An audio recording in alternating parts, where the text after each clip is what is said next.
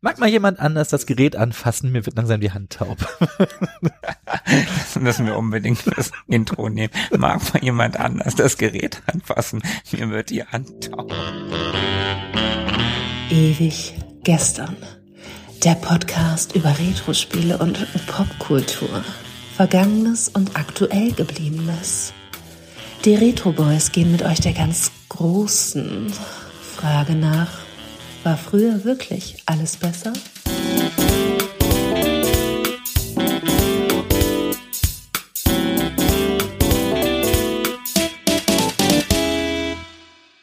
Hi, hallo und herzlich willkommen. 14 Tage sind rum und es ist schon wieder ewig gestern mit den Retro Boys. Ich bin Markus. Ich bin Tobi. Und ich bin Sebo. Salut Sebo. Salut Markus.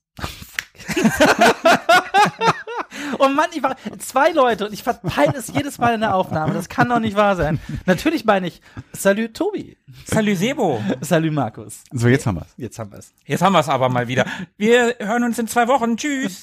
Okay, unser Thema heute lautet tatsächlich Emanuel. Äh, wie kommt ihr bitte auf Emanuel? Das ist doch hier so ein super eingestaubter alter Softsex Dingsbums da aus den 70ern. Warum über Emanuel sprechen? Ja, das ist so eine Geschichte von Tobi und mir. Wir sind, ja. wir haben das ja schon öfter im Podcast erwähnt.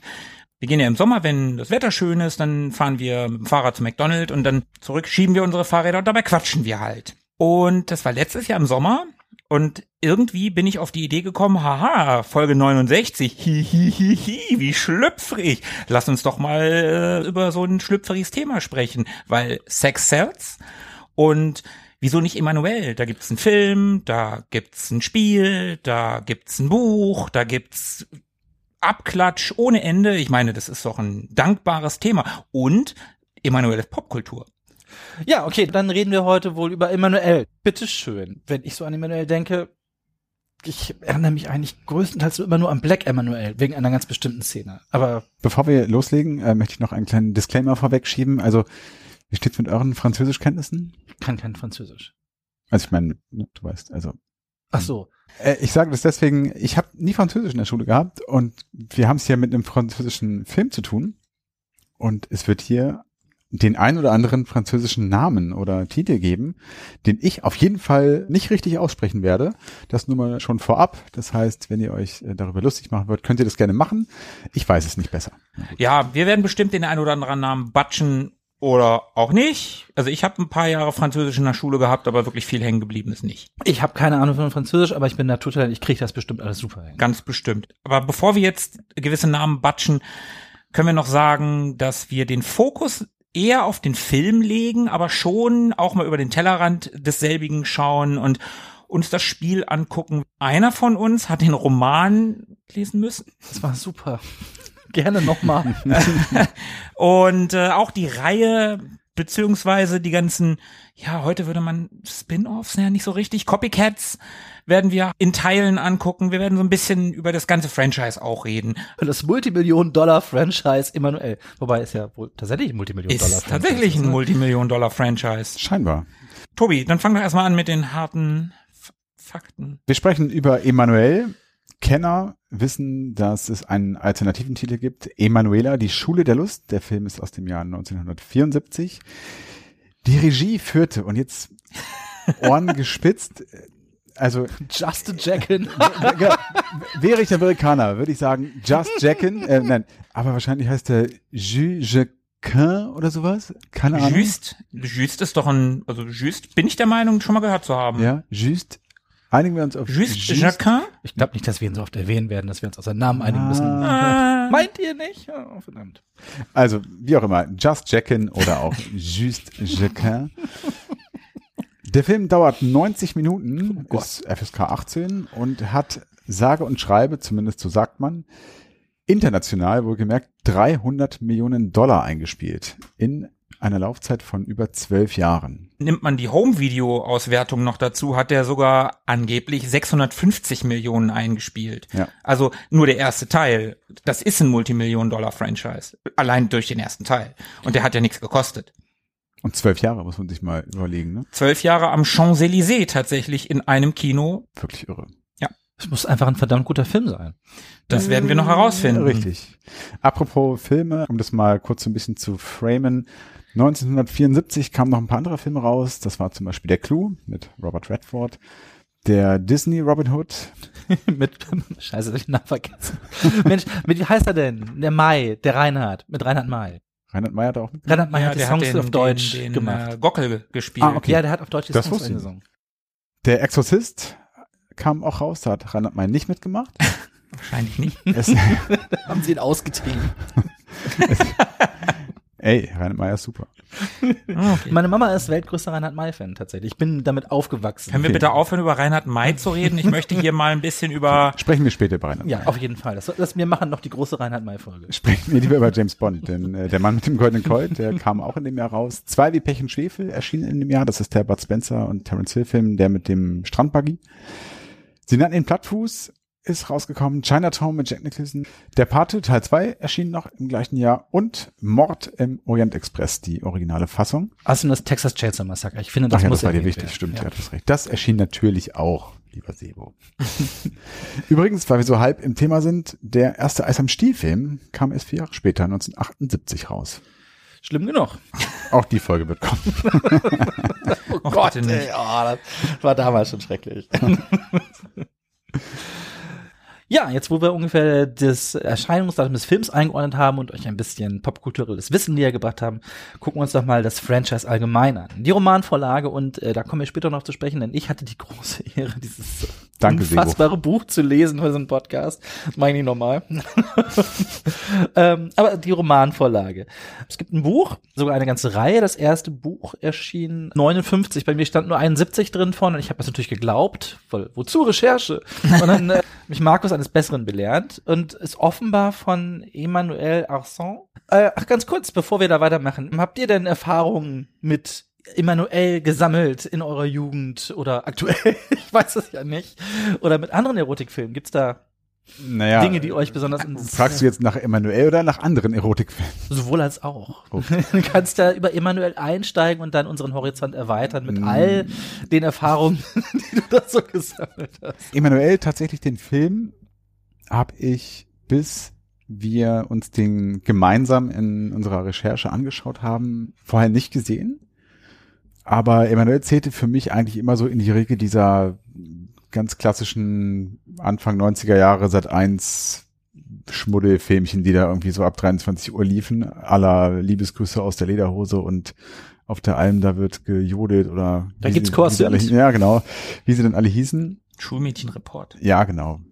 Dass Emanuel da gar nicht so richtig reinpasst in die Reihe, das war mir nicht klar. Das Spiel habe ich auf dem Amiga gehabt. Kommen wir später ja auch nochmal kurz drauf zu sprechen, aber auch das habe ich nicht wirklich gespielt. Ich hatte es mehr, weil es irgendwie so diesen, ja, schlüpfrigen Beigeschmack irgendwie hatte. Dann hat man das irgendwie auch gehabt und mal reingeguckt, aber nee. Eigentlich habe ich mit dem gesamten Franchise wenig Berührungspunkte. Oh Mensch. Markus, hast du ein bisschen mehr Emanuel angefasst? Ich habe tatsächlich mehr Emanuel angefasst. Ich habe im Jahre des Herrn 2013 tatsächlich mal den Selbstversuch gemacht und und Emanuel mit geschlossener Hose geguckt. Nein, ernsthaft, ich habe den Film damals wirklich ernsthaft als Film mal geguckt und schon damals festgestellt, na ja, kommen wir später noch mal zu. Klar habe ich die vorher auch schon geguckt, die Filmreihe irgendwie, wenn die mal liefen, ne? Tobi, du hast gerade schon seit eins, RTL war ja damals genauso, im Anfang der 90er ab 23 Uhr, Freitag und Samstag kamen da Schmuddelfilmchen, aber manchmal auch sowas wie Emanuel. Und ansonsten, ja, das Spiel hatte ich auch, klar, habe ich aber ähnlich oft gespielt wie du, also nicht oft. Und ansonsten so, ja, diese Schmuddelfilmchen damals, klar, die hat man irgendwie geguckt, weil man jung und unter Hormonen war. Aber ansonsten so im Erotikfilmbereich, also der einzige Erotikfilm, wo ich wirklich sagen würde, der ist gut, ist ein Erotik-Thriller und das ist Basic Instinct. Hm. Das ist so, aber da ist auch die Thriller-Handlung eher gut. Der wäre auch gut ohne das ganze Sexthema. Ja, das ist ja auch ein, ich habe den Autor vergessen, Film. Wie hieß er denn noch? Starship Troopers, äh, Robocop, Ähm, Paul Verhoeven. ein Verhoeven, genau. Der macht ja eh geiles Zeugs.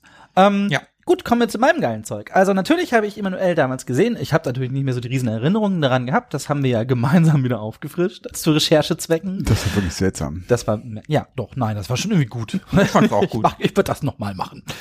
Also ich habe den auf jeden Fall mal gesehen, aber jetzt bestimmt, also ich hatte den nicht mehr explizit in Erinnerung. Ich hatte den nur als ja so okay in Erinnerung. Da gab es eine ganze Reihe von Emanuel-Filmen, die alle irgendwie kamen. Ich erinnere mich, dass sie oft in exotischen Ort unterwegs war, irgendwo so hm, keine Ahnung Südsee-Insel-Style. Und der, der mir am meisten in Erinnerung geblieben ist, war Black Emanuel. Der Hm, kam dann ja stimmt, später auch. Das war nämlich super, da hat man nämlich tatsächlich einen Schniedel gesehen, das gab's vorher nicht. Da gibt's eine Szene, so, da, da geht sie, glaube ich, ihr Auto reparieren. Ich glaube, da ist sie mit ihrer weißen Freundin unterwegs und die trifft da einen schwarzen Automechaniker, der Mhm. seinen Dödel rausholt. Und ich war damals extrem beeindruckt, denn man hatte ja nichts. Ne? Also, Da, da kann ich mich auch dran erinnern, ja, tatsächlich. genau. Man war zu jung, um in die Videothek zu gehen und das Internet war quasi noch nicht existent oder auch nicht in dem Rahmen verfügbar, wie man sich das heute vorstellen kann. Das war also schon ein ganz schönes Highlight. Deswegen ist Black Emily bei mir so als eine der Jugenderinnerungen fest ins Gehirn gebrannt. Ja, na klar. Und ansonsten habe ich den ganzen Krempel geguckt. So, ich habe mich mit damals mit meinem besten Freund immer Samstagabend getroffen und haben wir geschaut, was so kommt und äh, haben diese ganzen schrecklichen Lederhosen. Ja, sagen wir, ihr habt nach alles nichts oder einfach laufen lassen. Ach so, das, oh, daran erinnere ich mich gar nicht mehr. Ist das sowas wie Tutti Frutti gewesen? Nein. Nein? Das war mit Hedda von Sinn und Ach, diese komische Tortenshow da. Ja, genau. Ah, ja, okay. Genau, ja, da gab's die ganzen Almfilme und die, ganz, ganz immer, es gab, glaube ich, immer so eine Reihe, da war so ein äh, italienischer Gastarbeiter mit am Start, so ein kleiner, behaarter Typ und Mhm. So ein Bayer. ja, bestimmt. Die waren alle irgendwie lustig und scheiße, also semi-lustig und schlechte Filme halt und mit wenig nackten Tatsachen. Da waren die Emanuel-Filme schon so ein bisschen besser produziert und ich erinnere mich, äh, vielleicht ist es auch falsch, aber meine Erinnerung gab es bisschen später, Mitte, Ende der 90er, so eine Reihe New Emanuel oder so ähnlich. Da war immer so eine Asiatin mit dabei. Und da ging es irgendwie darum, dass sie so Sex-Außerirdische waren und die waren irgendwie auf so einer Mission auf der Erde und wollten das Sexualverhalten der Menschen besser kennenlernen oder rausfinden, was Liebe ist. Und das kann man natürlich durch Pimpern am besten entdecken. Wie wir alle wissen, Ein bisschen wie bei Larry. ja, so ein bisschen. Ne? Wir alle wissen, Liebe ist ja gleich Sex. Das war den Außerirdischen auch gleich klar. Und da haben sie es krachen lassen auf der Erde. Das war auch toll, weil die sich auch so morphen konnten. Ne? Dann war, ne, konnte man quasi mit drei Frauen gleichzeitig schlafen, die eigentlich nur ein. Ist auch egal. Auf jeden Fall, ja, ich habe da alles mitgenommen, was ging. Das war ja jung und interessiert. Und wie gesagt, wir hatten ja nix. Ne? War ja noch nicht so weit. Okay, okay, okay. Aber wir waren ja eigentlich bei der Buchreihe Ja, genau. Richtig. und bei Emanuel Asan, wie ich sie gerne nenne. Die übrigens, und das möchte ich jetzt auch gerne nochmal versuchen, die übrigens eigentlich gar nicht so hieß, sondern Maraya Rollet Andrian oder so. Bestimmt. Das klingt sehr professionell. Sehr französisch, Tobi. Ah. Und die hat insgesamt vier Emanuel-Romane geschrieben. Oh Gott, gut, dass ich nur den ersten lesen musste.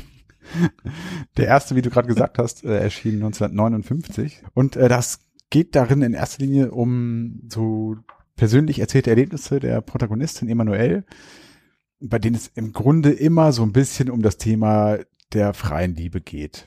Und in der sehr viel vorhandenen Sekundärliteratur ist da auch immer so ein bisschen die Rede von philosophischen Untertönen, die eine sexuelle Utopie beschreiben, bei der es um einen freieren und radikaleren Umgang geht mit Sexualität zwischen den Geschlechtern und Ja, ich würde da nicht von philosophischen Untertönen sprechen. Ich sah mich 60 Seiten Geseire durch Mario ausgesetzt, der sehr explizit Ja, darauf rumreitet. du, du, du wirktest auch sehr verzweifelt. Du hast uns ja, während du das gelesen hast, hin und wieder wissen lassen, wie es dir geht. Und wollte nicht ja, alleine leiden.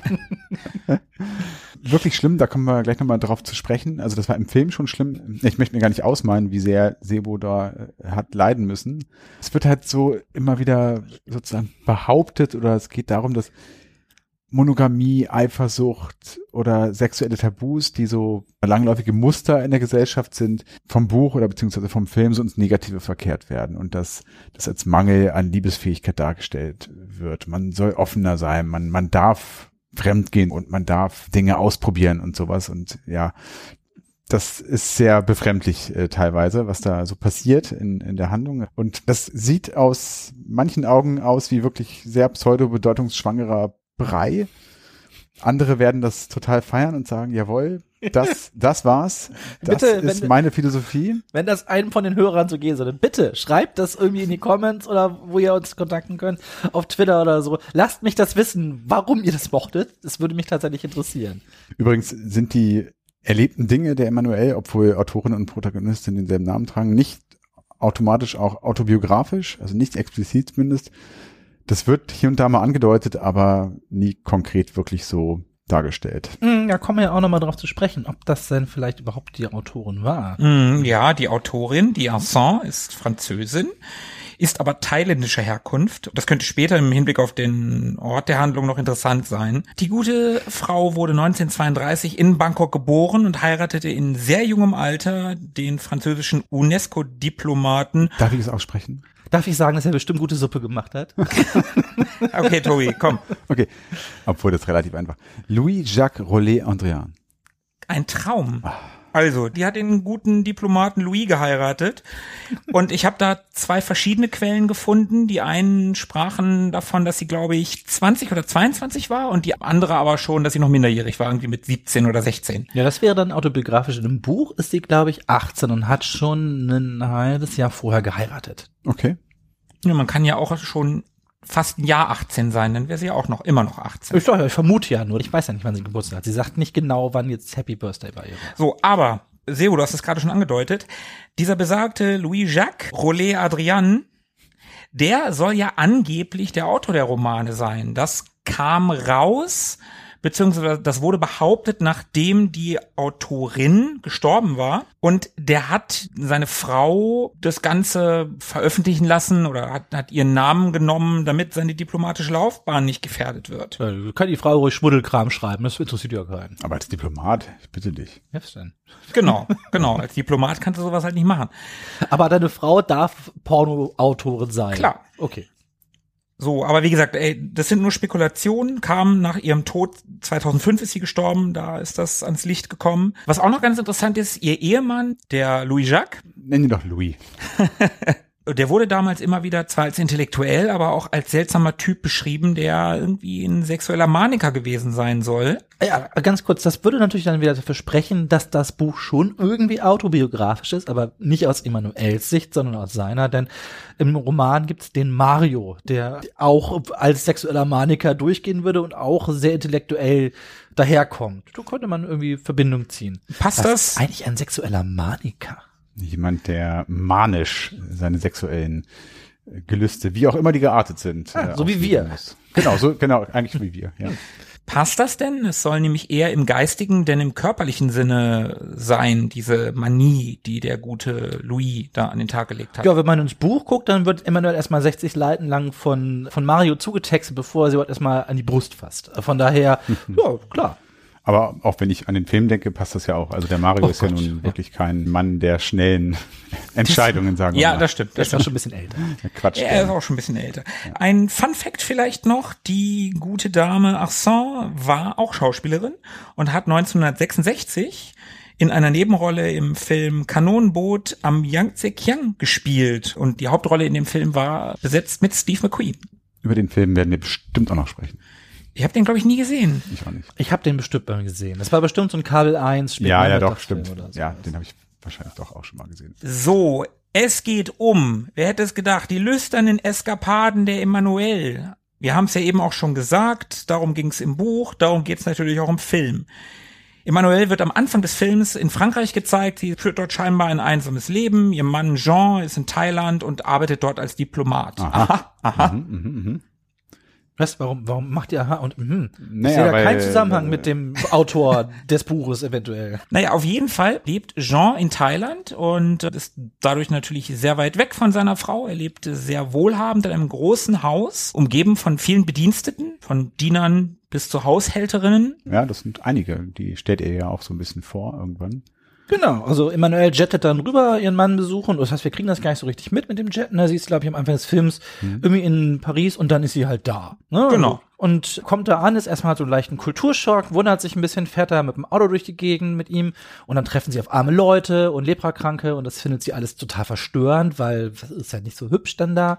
Aber wenn sie am Haus ankommen, ist eigentlich alles schön. Das ist so ein riesen Ding und ganz viele Bedienstete und Schickimicki und so und erstmal cool. Es wird dann auch so ein bisschen rausgearbeitet, dass sie anscheinend auch eine eher offene Beziehung führen. Denn Emanuel fragt ihn auch ganz abgeklärt, ob er denn auch mit seinen Angestellten oder Angestelltinnen schlafen würde. Aber das klingt nicht so, als würde sie ihm dabei Vorwürfe machen, sondern also das scheint eine ganz ernst gemeinte und nüchterne Frage von ihr zu sein. Ach, ganz kurz, bevor wir weitermachen, sag mal, haben wir jetzt eigentlich schon mal irgendwie nackte Tatsachen gesehen? Immer ist es hier ein Erotikfilm und jetzt haben wir nur immer, hängt in Paris rum. Ja, wir haben tatsächlich gleich in der Einstiegsszene, wo man sie in Paris sieht, in ihrer Wohnung kennengelernt. Da haut sie sich da ja aufs Sofa und Genau. guckt sich irgendwie Fotos an und da Ja, wir lernen Emmanuel gleich richtig kennen. Ne? Wir kriegen erstmal gezeigt, mit wem haben wir es hier zu tun. trägt Morgenmantel und der rutscht ihr dann ganz zufällig irgendwie von den Schultern oder so. Es ist aber nicht sehr voyeuristisch dargestellt, finde ich. Es ist schon so wie, wie so jemand, der gerade alleine zu Hause ist und sich einen Tee macht, rumlaufen könnte. So, ich habe meinen Bademantel an, ja, der rutscht halt mal auf. Ja, okay, also wichtige Info, wir haben Emmanuel schon mal betrachten dürfen, etwas ausgiebiger und äh, Ja, etwas. Das ist aber wirklich nur ein bisschen. ja, so viel kommt ja auch gar nicht dann. Aber okay, erstmal weiter im Kontext. Naja, doch, jetzt gleich kommt erstmal was. Die beiden lieben sich. Aber du meinst, die liegen wie zwei Bretter aufeinander. Ja, es ist, äh, es ist jetzt ähm, schon sehr züchtig gefilmt, ne? muss Ja. man, muss man mal sagen. Davor, wir haben eine Szene übersprungen. Da liegt Jean mit einem Arbeitskollegen aus der Botschaft in so einem Massagesalon in Thailand und lässt sich massieren. Ach richtig, da hat Levin Jean kennen. Stimmt, ja. Genau, da lernen wir überhaupt ihren Mann kennen und der unterhält sich mit seinem Kollegen und die unterhalten sich halt auch über Emanuel und da sagt er in der deutschen Synchro den schönen, in Anführungsstrichen, Satz, also sein Kollege fragt ihn, warum er Emanuel geheiratet hätte, weil sie so schön ist oder weil sie so klug ist. Nein, weil sie, weil ich niemanden kenne, der so gern bumst wie sie. Sagt Ja. er bumst? Ja. Ja, Okay. da haben wir uns auch schon gewundert, aber er ist ein Ja, 70er, da sagt man Bumsen. Bumsen. Ne? Ja, Genau, Bumsen. Und ich habe die Szene tatsächlich auch im Englischen gesehen und da redet er von Make Love, also sehr viel weniger proletarisch. Ich finde, dieses Bumsen kommt da so richtig, es kommt so, es ist einfach nicht schön. Es ist Ja, wie so zwei Typen halt miteinander reden würden. Ne? Ja, ne, ja, liegen aber, da, aber, aber nicht zwei Diplomaten, sondern eher so zwei Seemänner. Er ist ja gerade nicht auf Arbeit. Ja. Stimmt, sie sind privat. Back to Emmanuel, sie machen Holzbrettsex, äh, während der Diener sie beobachtet. Und wie geht's dann weiter? Naja, der Diener wird dann auch ganz rammelig und schnappt sich dann die nächstbeste Kollegin, also eine Haushälterin. Und dann verschwinden die beiden da auch im Reisfeld, gleich neben dem Haus. Und dann geht's da auch nochmal zur Sache. Genau, so ein bisschen halb rapig irgendwie, ne? Ja. Also eigentlich hat sie nicht so richtig Bock, die findet es erst ganz gut und dann will sie nicht und dann will sie es doch, weil wir sind ja in einem Film und dann ist es halt so. Ja, also warum es diese Szene gibt, ist mir auch nicht so ganz klar, aber es setzt so ein bisschen die, die Stage irgendwie, das ist ja, es ist ja ein Erotikfilm. Ja, ich denke auch, es gibt die Szene mit Sex passiert und Genau. äh, man ein bisschen mehr Brüste zeigen kann. Ja, das stimmt. Und für Emanuelle, die jetzt ja angekommen ist mittlerweile in Thailand, beginnt da jetzt so ein bisschen ihr neuer Alltag und es stellt sich raus, dass sie ein recht freizügiges Leben geführt hat und es gibt da eine Rückblende, die Emanuel zeigt, äh, wie sie da im Flugzeug nach Thailand sitzt, aus Paris. Und dort im Flugzeug wird sie dann nämlich auch mal direkt von zwei Männern äh, verführt, beziehungsweise eher umgekehrt. Das ist doch aber schon deutlich nach dieser Pool-Szene, ne? So, irgendwie gibt's da auf jeden Fall ein Flashback. Ich habe mich ja noch gewundert, ich habe euch ja da erzählt beim Filme gucken, ey, eigentlich ist sie zuerst im Flugzeug mit den beiden Typen zugange, so lernen wir sie da kennen und hier wird das als Rückblende. Ich habe euch schon gesagt, wie schade, dass das gar nicht vorkommt, das war nämlich schön daneben im Buch. Das zeigt so ein bisschen einfach das Wesen von Emanuel, wie sie so drauf ist, weil bis dahin könnte man fast meinen, es wäre wirklich so ein ganz normales Pärchen. Pärchen irgendwie. Ja. Aber das ist ja, das ist ja genau das, das, was ich meine. Also, äh, die haben ja vorher am Pool liegt ja Emanuel mit ihren Freundinnen, hätte ich jetzt beinahe gesagt.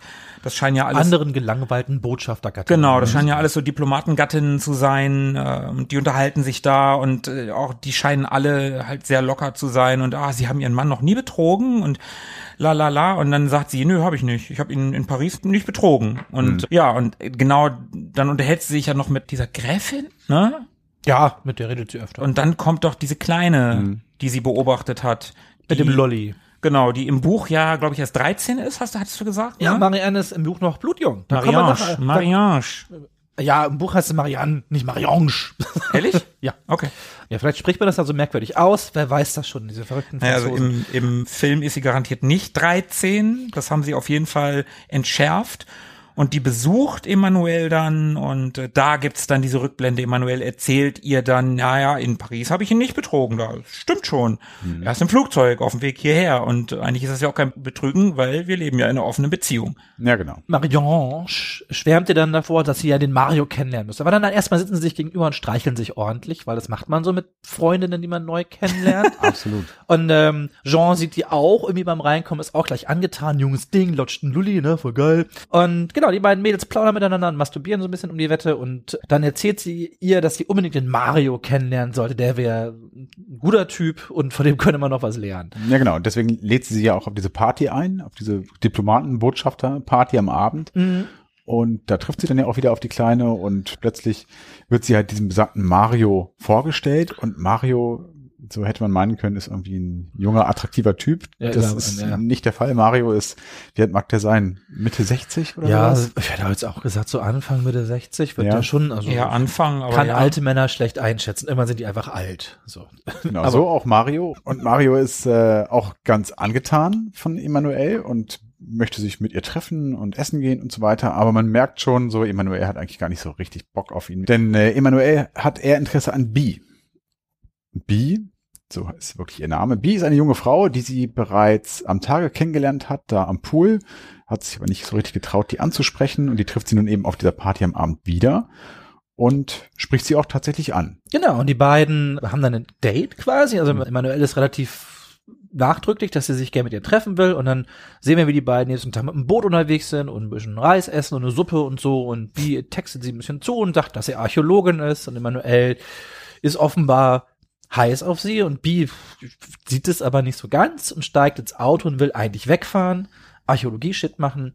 Und Emanuel beschließt aber super spontan, dass sie ja machen kann, was sie will und John auch nicht Bescheid hat und springt mit ihr ins Auto und die beiden erleben ein Liebesabenteuer im Outback und machen auch so ein bisschen Archäologie-Shit tatsächlich. Das stimmt. Und was sie ja so toll an Bee findet, weil Bee unterscheidet sich ja ganz, ganz stark von den anderen Frauen, die sie da am Pool kennengelernt hat, also diesen ganzen Diplomatengattinnen, denn Bee ist, die ist erstmal berufstätig, die arbeitet, die ist Archäologin, das heißt, die ist auch schlau und clever, die hat was zu tun, die ist sehr selbstbewusst und das findet Emanuel anziehend. Also diese ganzen anderen Damen, die da am Pool gelangweilt rumliegen, das hat sie eigentlich gar nicht so interessiert, das ist nicht ihre Welt, das war langweilig und deswegen geht sie da jetzt auch voll auf in dieser kleinen Romanze im Outback und ja, verliebt sich tatsächlich auch so ein bisschen in die Bee. Ja, die ist auf jeden Fall verknallt. Mindestens verknallt, Mhm. ja, ja. Und während ja die Bee am Anfang noch so ein bisschen, ja, Wieder? ja nee, nicht Abweisend, die ist ab, abweisend. abweisend und beschäftigt ist irgendwie, Ja, genau. will sich nicht mit der kleinen Jungen, also die ist schon ein bisschen älter als Emanuel. Ja. Bestimmt zwei Jahre. Ja, ich glaube, die soll schon, Ja, die soll älter sein, aber sie sieht jetzt nicht deutlich älter aus. Ich finde schon, dass die älter aussieht. Findest du? Ja. möchte eigentlich sich gar nicht mit so Kinderkram abgeben, ist ja eine gestandene Frau, lässt sich dann aber doch von ihr so ein bisschen um den Finger wickeln und geht ja auch auf diese Romanze ein. Und irgendwann ist die Zeit vorbei. Ja, weil Emanuel ihr ja eigentlich so im Prinzip gesteht, dass sie in sie verknallt ist, also in sie verliebt. Ja, und B geht da nicht so richtig darauf ein. Die sagt halt sowas wie, ja, ey, du, ich mag dich, aber ich lieb dich nicht. Also kannst du dir halt abschminken. Da wird nichts draus. Ja, und äh, Das macht sie traurig. das macht Emanuel ein bisschen traurig. In der Zwischenzeit allerdings, da passieren halt ein paar komische Dinge. Der Jean, der ja zuvor auch immer gesagt hat, hey Emanuel, du kannst machen, was du willst und du gehörst mir nicht und hm, la la la. Ja, Emanuel ist halt abgehauen mit einer anderen Frau und der Jean, der findet das gar nicht so toll. Der John weiß das ja noch nicht mal. Ne, der weiß gar nicht, wo sie ist. Es gibt ja auch keine ne? Handys, die sagen, hat sich nicht Ja, gemeldet, stimmt. war unterwegs und John ist ein bisschen unruhig. Macht sich Sorgen. Der treibt sich durch Bars, trinkt viel Alkohol, fängt über Umwege eine Prügelei an. Und ja, das ist alles schon ein bisschen, na ja. Aber an der Stelle kommen wir auch zur umstrittensten und skandalösesten Szene des Films. Du meinst zur besten Szene. Äh, Och, um Himmels Willen. Aber wenn das die beste Szene ist, Sebo. In der Stripbar, in der Jean sich rumtreibt, da äh, ist halt so eine kleine Stage und da ist eine Thailänderin und die hat zwei Zigaretten und die eine brennt und äh, dann legt sie sich so auf den Rücken und naja, Sie raucht sie nicht mit dem Mund, sagen wir mal so. Richtig. Und naja, sie, sie zündet halt vor allem die zweite an. Also es ist definitiv. Also bevor ihr jetzt glaubt, dass echt. sie sich in den Po steckt, diese Frau raucht die Zigarette mit der Vagina. Wir Ja. können es auch einfach sagen. Ich glaube, die meisten Hörer sind erwachsen und Und schrecken die, davor die, nicht die zurück. Szene ist wirklich verstörend und kommt auch sehr überraschend, weil bisher ging es ja noch relativ züchtig zu in dem Film. also man sieht an der Stelle ja nicht wirklich, was da wird ja Doch, nicht, man sieht es sehr eindeutig. man sieht es eindeutig, was passiert, aber man sieht ja jetzt nicht, da Genau, dazu zündet sich muss man jemand. auch nicht mehr sehen eigentlich. Nein, da muss man nicht mehr sehen. Und das geht ja sogar so weit, dass der Just Jacquin die Szene in seinem Director's Cut dann am Ende auch rausgeschnitten hat. Also wenn du das Ding heutzutage kaufst, dann kannst du den Kinocut gucken, der ist in Anführungsstrichen ungeschnitten oder du guckst den Director's Cut, da ist diese Szene raus. Und warum ist diese Szene drin? Weil die einen Skandal haben wollten damals. Ja. Inspiriert von der letzte Tango in Paris mit Marlon Brando. Und da gibt's eine Szene irgendwie mit Butter und einem Arsch. Keine Ahnung, ich habe den Film nie gesehen. Ich Oh, ich habe den gesehen, aber ich fand den ein bisschen langweilig. Ja, also die Szene hat keinerlei Relevanz für den Film. Darum ist sie raus. Ah, aber wo wir gerade bei der letzte Tango in Paris sind, Fun Fact, Silvia Christel sprach für diesen Film vor. Wer ist denn Silvia Christel? Die haben wir bis eben noch gar nicht erwähnt. Das ist Emanuelle, die Schauspielerin. Ach so. Ach ja, ganz kurz vielleicht. Wir haben zwei Sexszenen vergessen. Darum geht's ja heute eigentlich. Also eigentlich ist Emily auch nochmal mit der Gräfin unterwegs. Die spielt nämlich irgendwie Squash und machen sich dann nackig. Und Jean, während er zu Hause ist und sauer ist, hat auch nochmal ein Techtelmechtel mit der Gräfin, die den Rock hochhebt und sich von Jean einmal durchnehmen lässt. Auch relativ explizit jedenfalls, äh, ein relativ full frontal. Fand ich auch überraschend. Danke für diesen Einschub. Ja, Ich habe mir die wichtigen Szenen gemerkt. Also sie ist nun also zurück bei Jean und der verzeiht ihr den Ausflug auch. Der ist überglücklich, dass sie wieder da ist. Und im weiteren Verlauf muss er auch wieder aufbrechen und arrangiert ein Treffen. Und zwar zwischen Emmanuel und Mario, den wir gerade schon kennengelernt haben. Allerdings ohne selber dabei zu sein, denn er muss auf Geschäftsreisen. Und sein Hintergedanke dabei ist, äh, der Mario soll Emmanuel ja zur Frau machen, aber nicht auf eine ja Art und Weise, wie man das vielleicht Sie schickt könnte. quasi immer nur auf eine sexuelle Fortbildung. Ja, so ungefähr, genau. Er soll sie in die Kunst der Erotik einführen. Bisher war der Film noch relativ, mal abgesehen von besagter Szene da eben in dieser Bar, relativ züchtig. Also wir haben von Brettern aufeinander äh, gehört. Hm. Hier Bi und Emmanuel haben halt geschmust und waren Ja, nackig, genau. ne? Aber es war jetzt auch alles nicht so sehr eindeutig, ne? Ein bisschen Brüste, ein bisschen rummachen so. Und mit Mario wird's dann weird.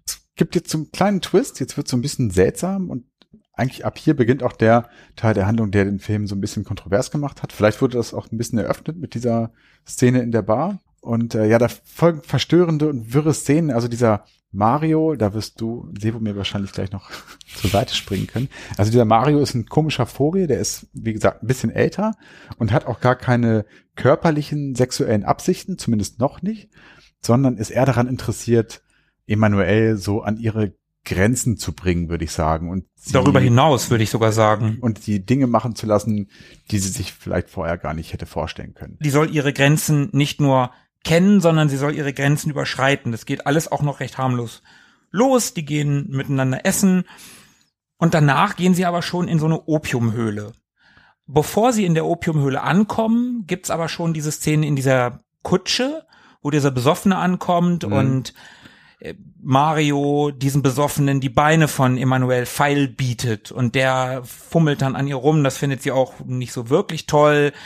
Dann irgendwie doch. Also es geht immer wieder um dieses, das ist meine Grenze, aber ich gehe darüber hinaus. Mhm. Dann sind sie in dieser Opiumhöhle, wo Emanuel auch mit Mario Opium raucht und äh, da gibt's dann eine Rape-Szene, würde ich mal sagen. Da wird Emanuel definitiv vergewaltigt. Da gibt's diesen anderen Gast, der da auch in der Opiumhöhle ist. Waren da nicht ganz viele drauf Leute? Ist. Ja, ja, aber dieser eine Gast, der wird, glaube ich, auch von äh, Mario angestiftet oder dazu überredet oder vielleicht gibt ihm auch Geld, weiß ich gar nicht mehr so genau. Zumindest äh, macht sich dann dieser andere Gast, der auch drauf ist, über Emanuel her. Und das ist so ein Motiv, wie wir es jetzt ja schon ein paar Mal irgendwie im Film gesehen haben, also dieses äh, Ding auch zwischen der Haushälterin und dem Typen da am Anfang, was als Vergewaltigung beginnt Mhm. oder als, als mindestens als äh, sexuelle Belästigung, sagen wir mal. Mindestens übergriffig. Ja. Aber irgendwie lässt sie sich das dann doch nach einer Weile gefallen. Und das macht das Ganze so verstörend irgendwie auf eine Art. Ja, kleiner Reminder, Kids, Vergewaltigung ist immer Vergewaltigung. Das ändert sich auch im Laufe der Sache nicht. Das ist eine Vergewaltigung, egal wie es hier dargestellt wird. Wir befinden uns im Jahre 74, da waren die Dinge noch ein bisschen anders. Was es nicht gut macht, ne, als Selbst bei Disclaimer. Bond gab es solche Motive, wenn ich an Goldfinger denke. Ja, Ach, ja, Bond ja. hat doch auch die ganzen Mädels immer sehr aktiv geküsst oder rangezogen. Ja, ja. Oder Blade Runner, hier Harrison Ford. Ja, das ganz, das ist, äh, ja. Schwierig. Auf jeden Fall. Aber Emanuel hat noch nicht genug. Die bleibt tatsächlich immer noch bei Mario und danach geht's zu einem Thai-Box-Kampf. Und das ist nicht so ein Thai-Box-Kampf mit so einem schönen Ring und Lichtern. Nein, es ist so richtig schäbig in so einer, in so einer Hütte und da sind Leute und Emanuel. So Fight Club mäßig. Ne? Ja, genau, es ist so richtig schmuddelig und, äh, und Mario sucht dann zwei Kämpfer aus, die gegeneinander kämpfen sollen und als Preis winkt Emanuel. Darf sie nicht auf den Sieger setzen oder sagen, der, der einen, der könnte Genau. gewinnen und als der Sie soll, sie soll Mario sagen, wer ihr besser gefällt. Ja, Ja, genau. genau. Und der gewinnt dann auch tatsächlich. Genau, und ich weiß noch, wie überrascht du warst, ob seine Haarpracht. Man, den hat sie sich ausgesucht. Ja, ja, da war ich tatsächlich überrascht. Der andere war sowohl besser gebaut und hatte halt nicht diese Elvis-Tolle. Ne? Ja, Also- mag Emmanuel Haare. Viel davon. ja gut, Jean hat ja auch eine ganz schöne Ja, Haarpracht. auch nicht Schnubbi. Ja, ja, aber der- der Schnubbi ist eigentlich ganz geil von, von Jean. Also der kann Äh, jetzt ich, nichts ich mach gegen mal sagen. weiter. Also die beiden haben dann also gekämpft und äh, ihr Favorit hat gewonnen und das da um sie gekämpft wird, das hat sie schon ziemlich angemacht und Mhm. umso mehr hat sie sich dann also gefreut, dass ihr Favorit gewonnen hat. Und ja, anschließend schläft sie mit diesem Kämpfer vor den Augen aller anderen Zuschauer im Raum, was einige sind. Also das ist schon ziemlich äh, gut gefüllt, der Laden. Und Silvia Castell hat an der Stelle mal erzählt, dass der Kämpfer, mit dem sie da geschlafen hat, wo tatsächlich eine Erektion hatte, was sie hat äh, protestieren lassen. Und man musste dem Mann wohl erst erklären, dass er doch nur so tun solle, als ob. Ja, ja. Einmal mit Profis, ne? Äh, genau. Na gut, und jetzt, wo Emmanuel gelernt hat, dass es total okay ist, vor anderen Männern Sex zu haben, obwohl man eigentlich gar nicht so richtig möchte und so, dann nimmt sie es Mario stolz auf sie. Jetzt hat sie die wichtigen Regeln gelernt und so, was ist Erotik? Und nimmt sie mit nach Hause in seinen, sieht aus wie ein Puff, keine Ahnung, also Mario hat auf jeden Fall kein äh, Idee von Innenraumgestaltung. Das ist ungefähr der schrecklichste, augenkrebserregendste Raum, den ich je in irgendeinem Film sehen durfte. Der ist voll mit, keine Ahnung, Leopardenmustern und Kristalldingen und Stoßzähnen. und Ja. Elefantenstoßszene. Also stellt euch vor, ihr seid in der Requisitenkammer für einen schlechten Dschungelfilm gelandet. So sieht Marios äh, Wohnzimmer oder so aus. Ja, jedenfalls bringt er sie nach Hause, ist stolz auf sie und sie springt sich so hässlich es nur geht, zieht sich ein Kleid an und bam, der Film ist vorbei. Und Ja. sie sitzt dabei übrigens in dem wunderhübschen, fast schon ikonischen Ratternsessel, den man vielleicht von dem äh, Kinoplakat kennt. Ja, und man fragt sich eigentlich als Zuschauer, das war's? Also witzig auch, dass ja die letzte Szene, die friert so ein, mhm. dass man so kurz denkt, Moment, hängt die DVD oder die Blu-ray oder ist da irgendwas kaputt? Aber nein, der Ton läuft ja auch weiter. Ja, bis dann irgendwann der Abspann kommt. Ja. Also ich kann mich noch sehr gut daran erinnern, dass ich genau das auch gedacht habe, als der Film, als ich den vor neun Jahren geguckt habe. Wie, Moment, das war's? Also so ein richtig widerliches 70er Jahre Make-up auflegen, damit man verruchter aussieht und das war's? Ja, sie ist jetzt zur Frau geworden. Also bitte. Und richtige hat- Frauen schminken sich hässlich. Ja, ist so. Und tragen so komisches Fluselzeugs hier. Also, Ja, man muss sich hier wirklich fragen, also wir haben vorhin von zwölf Jahren äh, Kinoerfolgsgeschichte gesprochen. Was zur Hölle hat den Film eigentlich so erfolgreich werden lassen? Also zwölf Jahre Champs-Élysées ist echt eine lange Zeit. selbst wenn es am Ende nur noch ein Kino ist, aber du musst erst mal zwölf Jahre in einem Kino laufen, was kein Bahnhofs-Hinterhof-Kino ist, sondern ein richtiges Kino. Ja. ja, der lief ja nicht nur da, ne? Sogar meine Mutter hat ihn im Kino gesehen. Und für sie war so die Begründung, das war halt damals was ganz Neues und so Liebe zwischen Frauen, das kannte man noch nicht. Das war so die Begründung, die ich von ihr gehört habe, was sie an dem Film so fasziniert hat. Ja. Und sie mochte die Musik. Ja, der Film hat ja so einiges neu und anders gemacht und hat auf verschiedenen Ebenen überrascht. Und ich glaube, um diesen Hype zu verstehen, muss man sich auch die Zeit ein bisschen genauer ansehen, in der der Film entstanden ist. Also 1974, Frankreich war noch alles andere als sexuell befreit. Und es ging noch recht bieder zu und vor allem die Jugend und da insbesondere die Frauen, die sehnten sich nach ja, Emanzipation und körperlicher und sexueller Freiheit und so weiter. Also das, was man hierzulande vielleicht auch schon oder an, an an anderen Ort, sagen wir mal, äh, 1969 hatte mit der großen äh, freien Liebe und Woodstock und tralala. Das sollte nun auch nach Frankreich rüberschwappen. Das war bis dahin aber noch nicht passiert. Und äh, man wünschte sich einfach selbstbestimmt über sich und den eigenen Körper äh, und die eigene Sexualität zu äh, entscheiden vor allem.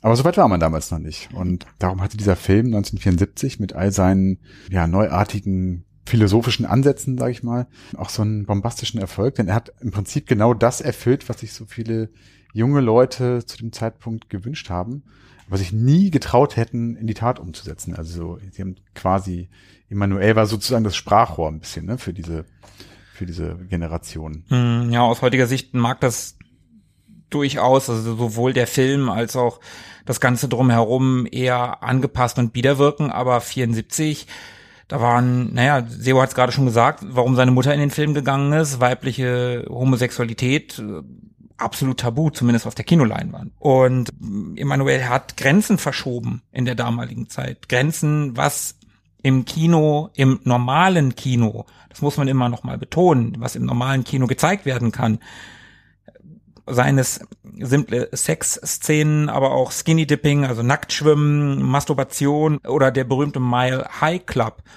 Sex im Flugzeug. Genau, Sex im Flugzeug von der ja, erwähnten Vagina-Rauchszene oder den verstörenden Vergewaltigungen mal ganz abgesehen. Also das kannte man vielleicht noch aus irgendwelchen Rape and Revenge Filmen, aber da war das eine ganz andere Herangehensweise. Also das waren alles Dinge, die man zuvor so im Kino noch nicht gesehen hatte. Insofern ist es nicht weiter verwunderlich, dass wohlwollende Kritiker dem Film eine gewisse Relevanz in Bezug auf die sexuelle Revolution Frankreichs einräumen. Ob Emmanuel nun ein wichtiger Beitrag zur weiblichen Selbstermächtigung oder einfach nur ein Schmuddelfilmchen, in dem Frauen zu Objekten werden, ist bis heute naja, eher umstritten. Ne? Es gibt solche und solche Stimmen. Ja. Dass es der Film am Ende überhaupt in die französischen Kinos geschafft hat, ist übrigens dem liberalen damaligen Präsidenten Frankreichs und jetzt darf Tobi wieder gerne einen französischen Namen sagen, wenn er möchte. Okay, der hieß äh, Valérie, aber das ist aber auch fies, Moment.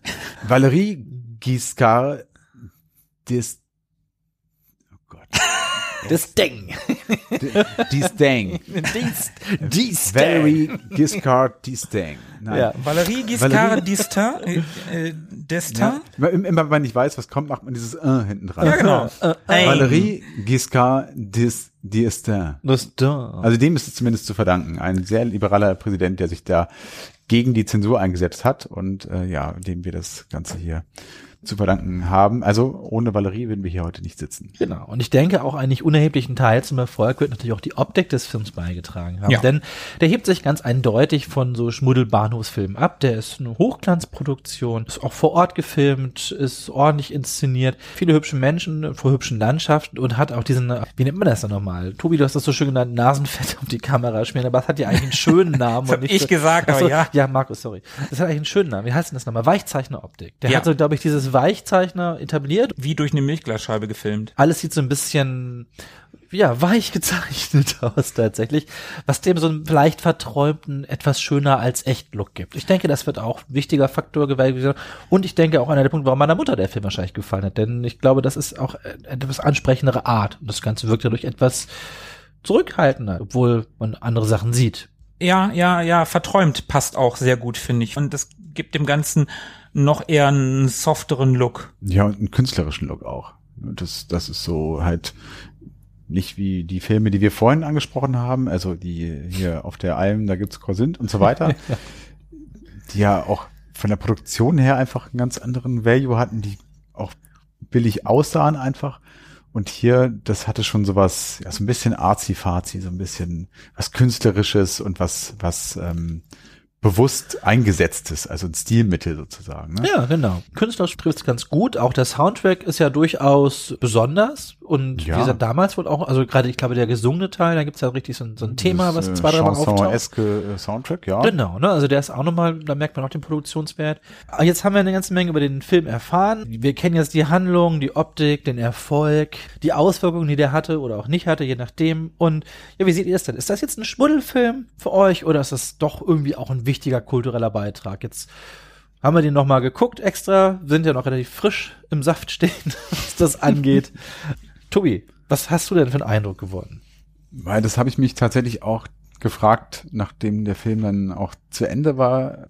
Dieses ganze bedeutungsschwangere Zeug, was dem Film zugesprochen wird im Hinblick auf die sexuelle Revolution Frankreichs und so weiter, finde ich so ein bisschen schwierig. Also Ich glaube, das ist auch so ein bisschen Mittel zum Zweck in dem Fall. Also da werden sich äh, absichtlich so Instrumente drauf geschafft, die das so ein bisschen befeuern und die das auch glaubhaft machen. Aber ich glaube ehrlicherweise, ja, bin ich unsicher, ob das wirklich so viel dazu beigetragen hat.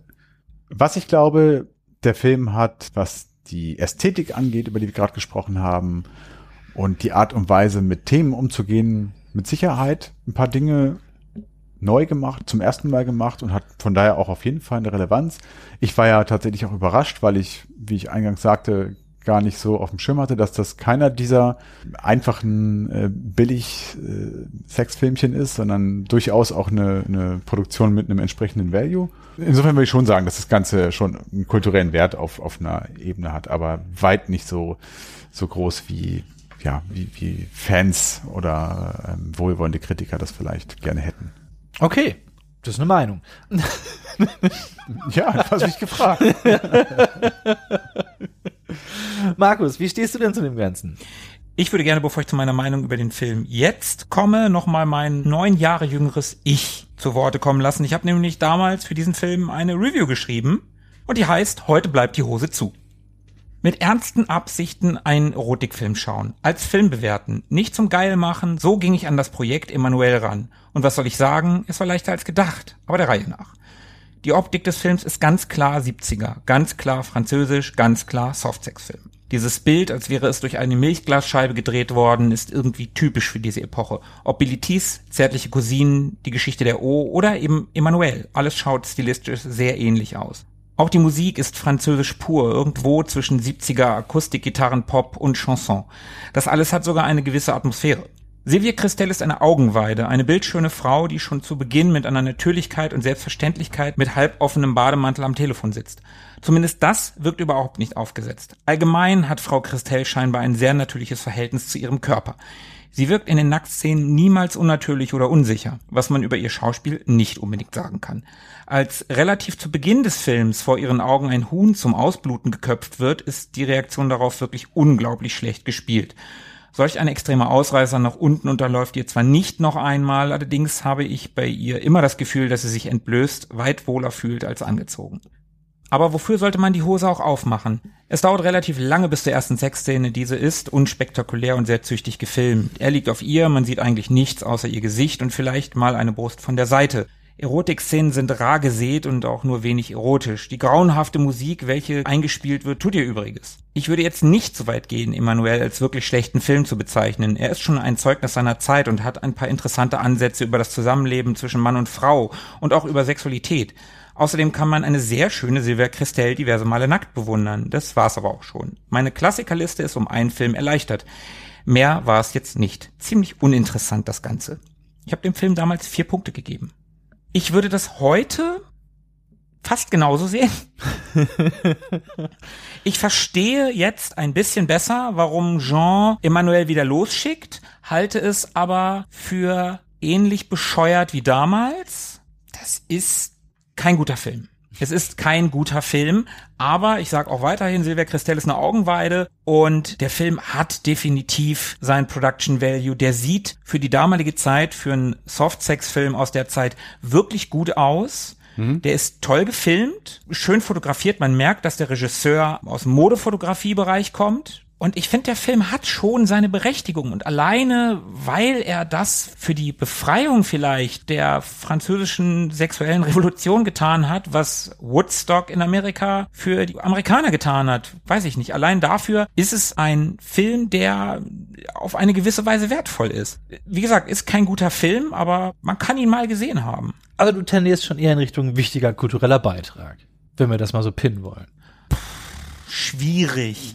Sagen wir, sagen wir ästhetischer kultureller Beitrag. Ob der okay. wichtig ist, weiß ich nicht. Aber verdammt nochmal, man kennt Emanuel. Wir machen einen Popkultur-Podcast und da ist Emanuel nicht fehl am Platze. Emanuel ist Popkultur. In unserer Jugend kannte die jeder. Ja, das stimmt. Sebo, kanntest du sie auch in deiner Jugend? Ich kannte sie natürlich in meiner Jugend, denn ich kannte sie alle. Aber ich kann ja auch mal ganz flott mein Letterbox-Video vorlesen, nämlich das sehr viel Mühe gesteckt habe. das da sagt, äh, ich habe dem übrigens anderthalb Sterne gegeben von maximal fünf und ich sage, Emanuel schläft sich durch Bangkok auf der Suche nach der wahren Bedeutung der Erotik, während man selbst versucht dabei nicht einzuschlafen. Ich denke, das zeigt schon mal ganz gut, wie der Film bei mir angekommen ist, nämlich nicht besonders gut. Aber es ist ja auch ein Erotikfilm und die sind ja nun gerade nicht so super berühmt berühmt wegen ihrer Handlung. Jetzt hat man aber Emanuel echt im Hinterkopf als den wichtigen Film oder einen der großen Erotikfilme. Der muss noch ein bisschen mehr Handlung haben. Ja, hat er auch. Also ja, mehr Handlung als Sexszenen. Das ist, ja, kann man mögen. Also wenn ich aus persönlicher Meinung sprechen muss, ich fand den total lahm. Ne? Also mir hat, mir hat er nicht viel gegeben. Ich fand die Musik ganz nett, im Gegensatz zu Markus. Nee, nee, ich fand nur die Rammelmusik furchtbar. Ach, das klang, als ob du alles schrecklich fandst. Ich, Silvia Christel, mit der kann ich gar nichts anfangen, aber sicherlich ist es eine hübsche Frau. Und handlungsmäßig hat er jetzt auch keine Bäume ausgerissen. Also wenn ich aus meiner ganz neutralen, subjektiven Sicht sprechen muss, würde ich sagen, Finger weg, das langweiliger Schlons, den muss man nicht gesehen haben. Da gibt's sowohl inhaltlich spannendere als auch sexuell deutlich ansprechendere Filme. Für mich beides nicht so spannend. Wenn man ihn aber jetzt einordnet in die Zeit, in der er entstanden ist und jetzt auch mit Rückblick auf das, was wir schon gesagt haben, die kulturelle Relevanz, dann ist das durchaus sicher ein wichtiger Film. Ne? Läuft nicht umsonst zwölf Jahre lang. Hat meine Mutter hat ihn gesehen. Das finde ich immer noch wieder beeindruckend.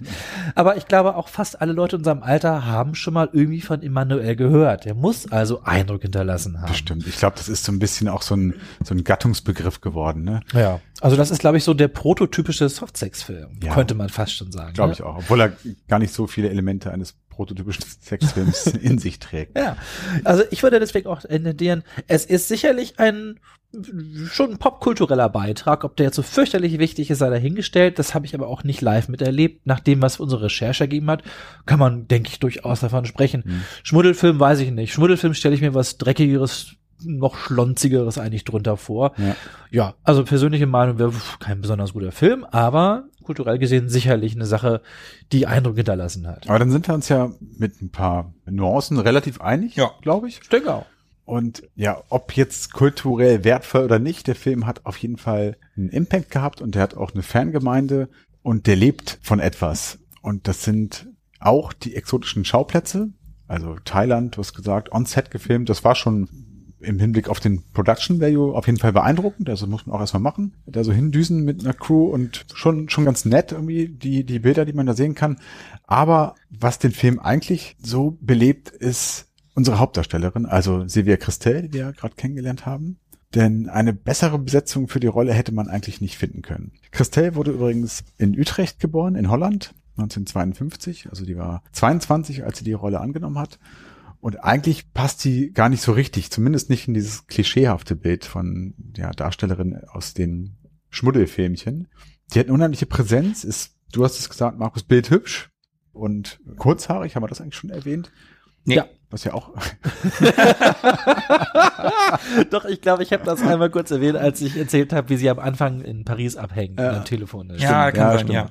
Also auch recht ungewöhnlich für so eine, ja, sagen wir mal, standard hübsche Frau aus dieser Zeit. das ist eine geile Beschreibung. Das ist recht hübsch für eine standard hübsche Frau dieser Zeit. Ja, also entspricht nicht dem Schönheitsideal der 70er äh, Jahre, würde ich sagen. Ja. Wobei, stimmt eigentlich auch nicht. Uschi Glas hat auch stets äh, kurze Haare getragen. Mm, naja, Ingrid das war in den 60ern. Auch. Ja, okay, ich habe nichts gesagt. Egal, sie hat kurze Haare, Punkt.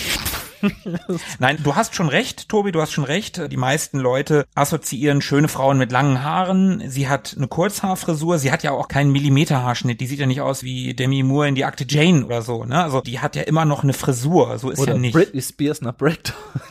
jetzt, jetzt, jetzt wird, jetzt wird, jetzt wird schmutzig. Nein, aber die hat, wie du schon gesagt hast, eine Präsenz. Ich habe das ja in meinem Review von vor neun Jahren tatsächlich auch gesagt. Und das Gefühl hatte ich jetzt beim Wiedersehen, und das hat sich in der Recherche auch bestätigt, die hat sich nackt wohlgefühlt, die hatte keine Probleme mit ihrem Körper und das merkst du einfach. Die ist selbstbewusst, die wirkt dabei aber auch zart und irgendwie zerbrechlich und und jung. Mhm. Ja, sie war es ja auch gewohnt. Sie hat als Model gearbeitet. Ne? Also da lernt man ja natürlich vor der Kamera zu stehen, aber auch wenig anzuhaben. Und was die andere Seite angeht, also dieses Zerbrechliche, da hat sie mal in ihrer Autobiografie Nackt, heißt sie mit zwei A, scheint holländisch zu sein, Mhm. und könnte nackt bedeuten. Vielleicht. Oder Da- Nacht, wer weiß das schon. Gut nackt. das heißt ja auch da. Oder Tützins.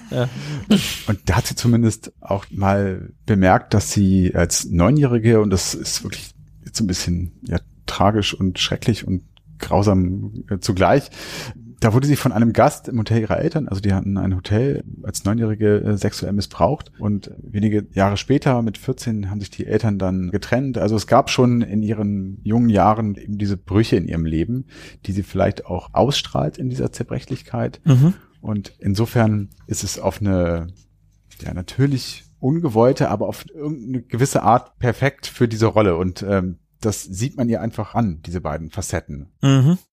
Apropos perfekt für die Rolle. Wusstet ihr eigentlich, wie die gute Dame an ihre Rolle gekommen ist? Also wenn ihr das Treatment vernünftig gelesen hättet, wüsstet ihr es natürlich, Aber- was wir hier vor uns liegen haben. Ich hatte keine Zeit, ich musste das Buch lesen. Du Armer. Ja, ja, du wirst in den, in den Memoiren von mir auch lobend erwähnt. Ja, also muss kannst, ja gelohnt kannst mir denken, aber erzähl's doch gerne unseren Zuhörern. Liebe Zuhörer, wisst, wusstet ihr eigentlich, wie die an ihre Rolle geht? Nein, okay, Spaß beiseite. Also wir haben ja schon gesagt, die war vorher Model und dieses Casting wurde ihr von ihrem Modelagenten vermittelt. Die ist dann zu diesem Casting gegangen und wusste ja, es ging um einen französischen Erotikfilm. Die Produzenten, die hatten damals Probleme, eine französische Schauspielerin zu finden, die sich nackt machen will. Ne? Wir müssen immer noch mal an die Zeit erinnern. Frankreich war noch nicht so weit wie andere Länder vielleicht, was die sexuelle Revolution anbelangt. Also hat man im europäischen Ausland gesucht und ist in Holland bei Silvia Christel fündig geworden. Und die hat sich, weil sie ja wie gesagt wusste, dass es sich um einen Erotikfilm handelt, ein sehr enges Kleid angezogen mit Spaghetti-Trägern und die ist dann halt zu diesem Casting gegangen und während des Gesprächs hat sie das Kleid halt einfach mal ausgezogen, hat sich dann wieder hingesetzt und hat das Casting weitergemacht. Und das hat die Produzenten wohl so beeindruckt, mit was für einer Natürlichkeit sie einfach da nackt sitzt und einfach erzählt. Der Regisseur hat das auch in einem Interview erzählt, dass sie die perfekte Emanuel sein würde. Das wusste er von Anfang an. aber es passt ja auch zu dem, was du vorhin gesagt hast, als du meintest, dass sie sich offensichtlich nackt vor der Kamera wohler gefühlt hat als bekleidet. Und das war ja nicht nur eine gespielte Nacktheit, sondern tatsächlich etwas, was aus ihr herauskam. Ne? Das hat schon was mit ihrer, mit ihrer Persönlichkeit zu tun. Genau. Und man muss auch dazu sagen, Silvia Christel, so locker sie mit ihrem Körper umging, ähm, die wusste natürlich schon, was da auf sie zukommt und die hat halt gar nicht damit gerechnet, dass der Film überhaupt ins Kino kommt, weil die Produzenten hatten ja auch gesagt, naja, der soll in normalen Kinos laufen und ein Sexfilm, aber die wollten halt auch keine Kompromisse eingehen und die hat gedacht, das Ding geht niemals durch die Zensur, das wird nie in einem normalen Kino laufen. Meine Mutter wird das niemals sehen. Naja. Zwölf Jahre, sage ich da. Und ganz witzig in dem Zusammenhang die Anekdote, sie hat wohl mal einen äh, Fanbrief bekommen aus Osteuropa, ich weiß gar nicht genau aus welchem Land, aber irgendwie aus, aus dem Ostblock, dem damaligen Ostblock.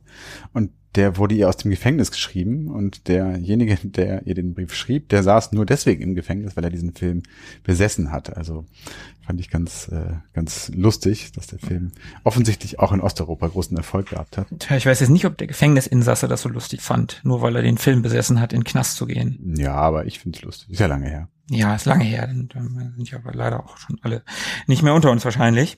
Ich habe mir in Vorbereitung auf den Podcast auch ein paar spätere Interviews mit ihr angeguckt, also so ja, tatsächlich relativ kurz vor ihrem Tod. Ich glaube, von 2010 war das aktuellste, was ich gesehen habe. Und die hat tatsächlich mit dieser Rolle auch nie gehadert. Das finde ich ganz interessant und das fand ich auch, gerade wenn du, Tobi, die äh, traurigen Ereignisse in ihrer Kindheit beschrieben hast, hat mich das irgendwie für sie gefreut, dass sie immer gesagt hat, nein, ich werde auch gerne noch drauf angesprochen und damit hat für mich meine Karriere angefangen und das ist für mich alles okay und der Interviewer hatte sie dann gefragt, das fand ich irgendwie ganz niedlich, ob sie, also sie war da, ich glaube, 58, Mhm. Ob sie denn so eine Rolle nochmal spielen würde. Und dann musste sie lachen und hat so an sich runtergeguckt und sagte, na ja, also wenn ich jetzt in dem Alter von damals wäre, ja, ich glaube, dann würde ich das wieder machen. Also das fand ich irgendwie ganz cool. So, so die, die schaut nicht mit Groll auf diesen Teil ihres Lebens zurück. Und da gibt's ja genug Leute, die irgendwie Sexfilme gemacht haben und das verschweigen wollen oder Peter Bond zum Beispiel. ja, Peter Bond ist so. Das finde ich ganz schön, muss Ja. ich sagen. Und spricht ja auch wieder einmal jetzt zum wiederholten Mal dafür, dass sie da wirklich drin aufgegangen ist in dieser Rolle. Es war kein, kein Sprungbrett in irgendeine andere Karriere oder, oder eine Jugendsünde, wenn man so will, sondern es war wirklich eine bewusste Entscheidung damit zu machen und trägt sie oder hat sie bis zu ihrem Tod getragen. Und ja, das merkt man ja ihr und der Rolle auch an. Genau. Und die ist am 17. Oktober 2012, das kann man vielleicht noch erwähnen, an Krebs gestorben und wurde leider nur 60 Jahre alt. Hm. Hat übrigens seit ihrem elften Lebensjahr geraucht, war starke Raucherin und ja. Ob Regisseur Just Jacquin auch geraucht hat, wissen wir nicht. Aber. hey, die Weichzeichner-Ästhetik wirkt auch so ein bisschen wie Nebel. Vielleicht hat er geraucht. Ja, vielleicht. Opium. Der war Modefotograf und hat als Art Director für verschiedene französische Modemagazine gearbeitet, für die Vogue, für die Elle und die Marie Claire. Und Emmanuel war tatsächlich sein erstes Filmwerk. Und ein Jahr später hat er dann die Geschichte der O nach einer Romanvorlage von, jetzt kommt's wieder, Pauline Reage. Mhm, ja, ja, klingt. Das klingt, klang sehr französisch. Klingt sinnvoll. Ähm, Geschichte der O hatte genau, ne, hatte ich ja in meinem alten Review auch genau so einen Stil und da spielt ja. Udo Kier mit. Ja, gab's ja ganz viele. Geschichte der O, Billy Tees, äh, was gab's denn noch? Ja, habe ich auch erwähnt. Zärtliche Cousinen. Der A, ja, der B. ja, gut.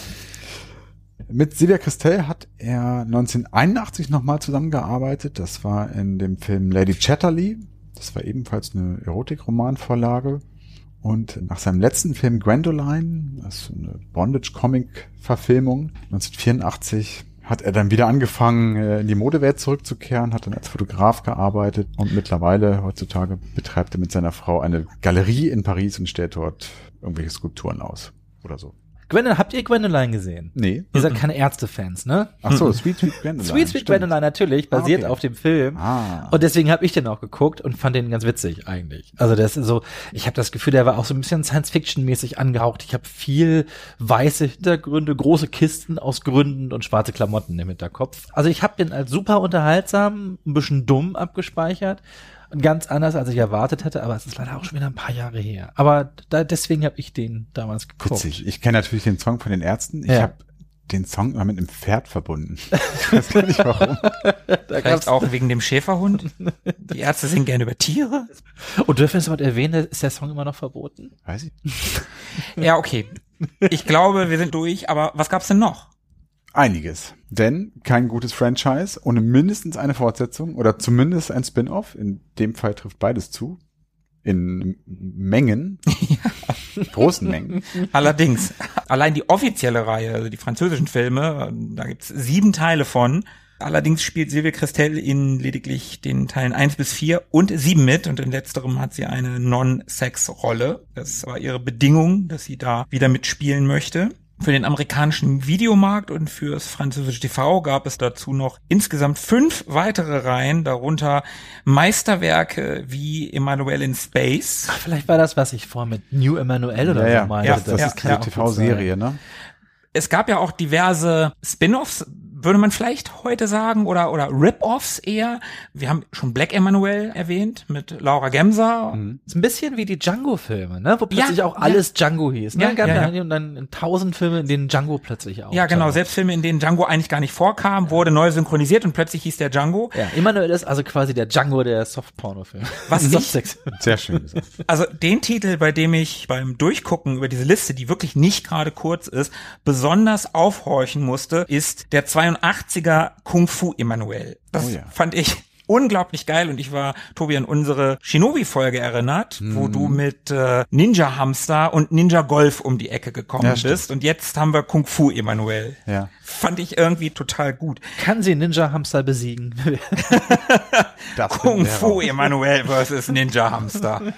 Ja, das ist schon ziemlich absurd. Es gab aber auch noch, auch 93, eine siebenteilige TV-Filmreihe, in der Emanuel wiederum von Silvia Christel gespielt wurde. Und da kann ich mich ganz dunkel dran erinnern, dass ich da mal irgendwie was im Fernsehen gesehen habe damals. Und da sitzt sie in einem Flugzeug und erzählt ihrem Sitznachbarn ihre erotischen Erlebnisse. Oh, jetzt das klingelt was tatsächlich. So, und dieser Sitznachbar, Tobi, ich habe dir das vorhin erzählt und da haben wir ein lustiges Ratespiel draus gemacht. Ja, ich hab's irgendwann erraten. Irgendwann hast du es erraten. sehr viel Hilfestellung. Wer denn dieser Sitznachbar ist. Und das Arnold ist- Schwarzenegger. Und das ist kein geringerer als der einmal Bond George Lazenby gewesen. Lesenby, oder?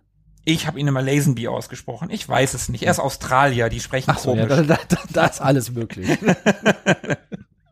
Aber an alle australischen Hörer, sorry, es ist nicht böse gemeint. Ihr habt aber halt den komischen Dialekt. Lustig wäre es auch gewesen, wenn sie dort neben äh, ihrer ja, Freundin Black Emanuel gesessen hätte, neben Laura Gemser. Wäre wär auch interessant gewesen, ja, ja klar. Aber die haben ja auch tatsächlich mal miteinander zu tun gehabt. Im zweiten Emanuel übrigens. Ah, okay, da hat Laura Gemser eine Nebenrolle gespielt. Ah, okay. ah ja. Wie dem auch sei, also ich kann mich noch genau daran erinnern, dass George Lazenby in diesem Film mitgespielt hat und ich gedacht habe, wow, cool. Auch wenn das nicht mein Lieblingsbond gewesen ist, also als Darsteller, aber trotzdem habe ich mich gefreut, einen Bond-Darsteller zu sehen. Aber dann spielt er halt in so Fernseh-Softsex-Filmen mit. Ja, ist jetzt die Frage, ist es ein Ritterschlag für Emanuel oder ist es ein Die kriegt halt alle rum, sogar den Dolch- besten Geheimagenten der Dolchstoß der, für der englischen George Krone. Ja, hm. Ja, wie dem auch sei. Es gab also wirklich unfassbar viele Spin-offs, Rip-offs, Fortsetzungen, offiziell, nicht offiziell, unter diesem Namen Emanuel. teilweise sehr anders geschrieben, ne? Also mit einem N nur Ja, oder mit ja, ja. zwei Ns mit einem L ohne E hinten dran und so. Also alle. Oder als Junge verkleidet Manuel. sag das mal Herrn Macron. Der kann auch als Mann Emmanuel heißen. Ja, ich sehe gerade noch total cool, dass es Filme von Joe D'Amato gab. Den kenne ich tatsächlich als großer Horrorfan. Ich wollte jetzt mit ganz vielen Beispielen um mich fällt mir kein einziger Film von Irgendwas ein. mit, irgendwas mit Kannibalen. Ach, Cannibal, hat der Cannibal Nackt, Holocaust gemacht? nackt unter Kannibalen. Nackt unter Kannibalen. Nackt unter Ja. Kannibalen ist aber auch, glaube ich, ein Emanuel-Film tatsächlich. Mit Laura Gemser. Ja, es liegt übrigens tatsächlich daran, der Name Emanuel in dem Zusammenhang war nicht markenrechtlich irgendwie geschützt. Das heißt, jeder konnte da irgendwie tun und lassen, was er wollte. Hat derjenige, dieser eine, ja tatsächlich auch gemacht. Also du hast gerade selbst schon gesagt, die Liste ist nicht unerheblich lang. Ich habe jetzt gerade mal schnell bei Amato geguckt. Ich sehe ja noch auf jeden Fall Emanuel in Amerika hat er gemacht. Er hat auch eine Menge Emanuel-Filme gemacht. Und offenbar, nicht alle davon sind jugendfrei. Jedenfalls habe ich eine Menge verpixelte Cover. Oha, ja. Offenbar. Ja. Ich habe leider keinen Joe D'Amato-Film gelockt, deswegen kann ich nicht genau sagen, was ich davon gesehen habe. Naja. Sorry, ich drifte ab, aber ich freue mich über den Namen in dem Zusammenhang. Aber es gab ja auch abseits der Filmproduktion noch Emanuel, also nicht nur im Film oder im Buch, sondern es gab, und das haben wir ja vorhin schon erwähnt, auch ein Computerspiel. Mhm. Mhm. Und das haben wir gespielt, also zumindest zwei von uns. Ja, wir hatten es zumindest. Und Genau. Es gab Sebo auch auf dem Atari ST. Also keine Ausreden. Ja, ich kannte das nur aus Bildern und wollte das immer gerne. Aus, aus mir unerfindlichen Gründen wollte ich das gerne spielen. Ja. Hat's aber nicht gehabt. 89 von Cocktail Vision kam das. Die könnte man kennen, Goblins haben die gemacht. zum Beispiel. Du meinst Goblins? Ja, mit drei I. In jedem Fall handelt es sich hierbei um ein Erotik-Adventure. Es ist kein cooles, klassisches Point-and-Click. Es ist ein ziemlich mieses Spiel, muss man sagen. Ja, es, es ist nicht gut. Also ich habe es im Zusammenhang mit der Recherche mir angeschaut und ja, so richtig Bock macht es auf jeden Fall nicht. Nee, man Nee. weiß nie so richtig, was man machen muss. Man übernimmt darin zumindest die Rolle des Mark. Das ist eine ehemalige Affäre von Emanuel. Die ist halt zu ihrem Mann zurückgegangen und äh, die Aufgabe besteht jetzt darin, Marks erotisches Potenzial zu erhöhen, um Emanuel erneut zu verführen. Ja, also Mark könnte stellvertretend stehen für B. Also auch mit B hat Emanuel ja eine Affäre und dann kehrt sie zu ihrem Mann zurück. Jetzt könnte man irgendwie sagen, ja, Mark ist, könnte jetzt B sein und B möchte Emanuel zurückgewinnen, obwohl sie Wie B? zurückgegangen ist zu ihrem. Nein. Ach so, also, ich dachte, nein. Mark könnte B sein. Ja, also wenn man, wenn Mark irgendjemand wäre aus diesem Emanuel-Kosmos des Films, dann wäre er B. Nein. klar. Nein. Ach, na klar. Nein, überhaupt nicht. Also auf jeden Fall ist es ein ganz schreckliches Spiel. Ich wollte es eigentlich spielen, habe aber aus Zeitgründen mir einfach ein Longplay angeguckt. weil Da kriege ich schon einen guten Eindruck. Kriegt man nicht. Oder doch, ich kann es nicht sagen. Ich habe jedenfalls die Spielmechanik nicht verstanden. Du klickst dich durch Bilder, manchmal hast du Sex mit Frauen, dann siehst du immer das gleiche Bild und zwar so ein komisches, ähm, als ob man durch so ein vergittertes Fenster guckt oder so Ja, eine Jalousie Jalousien. genau durchschaut. Und dann sitzt da eine Frau und dann fasst er ihr ganz mutig an die Brust. Das war's. Oder eine Frau hält Schlüpfer aus einer Jalousie raus, die komplett zu ist. Warum auch immer. Man klickt sich so durch Bilder durch, es passiert eigentlich überhaupt nichts. Einmal springt man ins Wasser und muss in einer Statue tauchen, dann hat man drei Statuen, von denen ich nie verstanden habe, wofür sie wichtig sind. Man fliegt oft mit dem Flugzeug hin und her, man gibt Geld aus, trinkt Champagner, hat aus Gründen unten links einen Lippenstift, der mir auch nicht ganz klar geworden ist. Und irgendwann hat man es geschafft. Das waren meine Eindrücke von dem Spiel. Und ich, hab, ich Ja. bin da nicht draus schlau geworden, Da bin ganz ich auf jeden ehrlich. Fall bei dir mit den Eindrücken. Also das war grafisch, kann man sagen, auch einigermaßen okay. Es sah nicht ganz, ganz schrecklich aus. Ja, von 89, das ist auch schon echt alt. Es war schon okay. Ich fand- Ja, okay, ja, okay, lass ich noch durchgehen, aber Ich mehr finde find nicht. gerade diese Landschaftsshots so von Rio de Janeiro und von den Strand und so, das sah schon ganz okay aus, finde ich. Finde ich irgendwie ganz nett. Ja, man man hatte das Spiel auf jeden Fall irgendwie. Das, wie du gesagt hast, man kannte das irgendwie, man kennt den Namen Emanuel und das stand irgendwie, ohne es genau zu kennen, für irgendwas, ich will nicht sagen Verbotenes, aber für irgendwie so ein bisschen was Anrüchiges und irgendwie hatte man das in der Diskettenbox, hatte auch nur eine Diskette, von daher hat schon irgendwie gepasst. Das eigentlich Interessante an dem Spiel ist aber gar nicht das Spiel selbst, sondern die Designerin, die Muriel Tramy, ich hoffe, ich habe es richtig ausgesprochen, die hat da bei Cocktail gearbeitet als Designerin und interessant deshalb, weil es zu der Zeit, also wir sprechen ja von 1989, gar nicht mal so üblich war, als Frau in der Videospielindustrie zu arbeiten und dann noch in so einem oder in so einer Art Spiel beschäftigt war. Das war schon recht progressiv für die Zeit. Und die Trami hat damals auch die Goblins-Reihe gemacht und ist mit der auch recht bekannt geworden. Ah ja, ich habe übrigens immer gedacht, dass dieses Emanuel-Spiel, ich dachte, das wäre so ein Text-Adventure mit Bildern. Ich war ganz überrascht, dass das so ein Klick-Ding ist. Ich hatte immer im Kopf, man muss Frauen verführen mit gut getippten Worten. Also, ich habe da mir was ganz anderes drunter vorgestellt. Tja, das wäre vielleicht besser gewesen. Ja, vielleicht. Stimmt. Das, was mir übrigens am meisten in Erinnerung geblieben ist an dem Spiel, ist diese Sektpulle, die du gerade erwähnt hast und das Geräusch. Und diese Sektpulle hat er gar nicht erwähnt. Doch, ich habe erwähnt, dass man linken Sektglas hat, das mal Ein wieder Sektglas, gefüllt wird. Entschuldigung. Ja, Ich meine, ja, das ja. Glas, Das, aber da ist, steht, ist doch auch eine Pulle, oder nicht? Macht, macht die Pulle, wenn man Sex hat, nicht. Nee.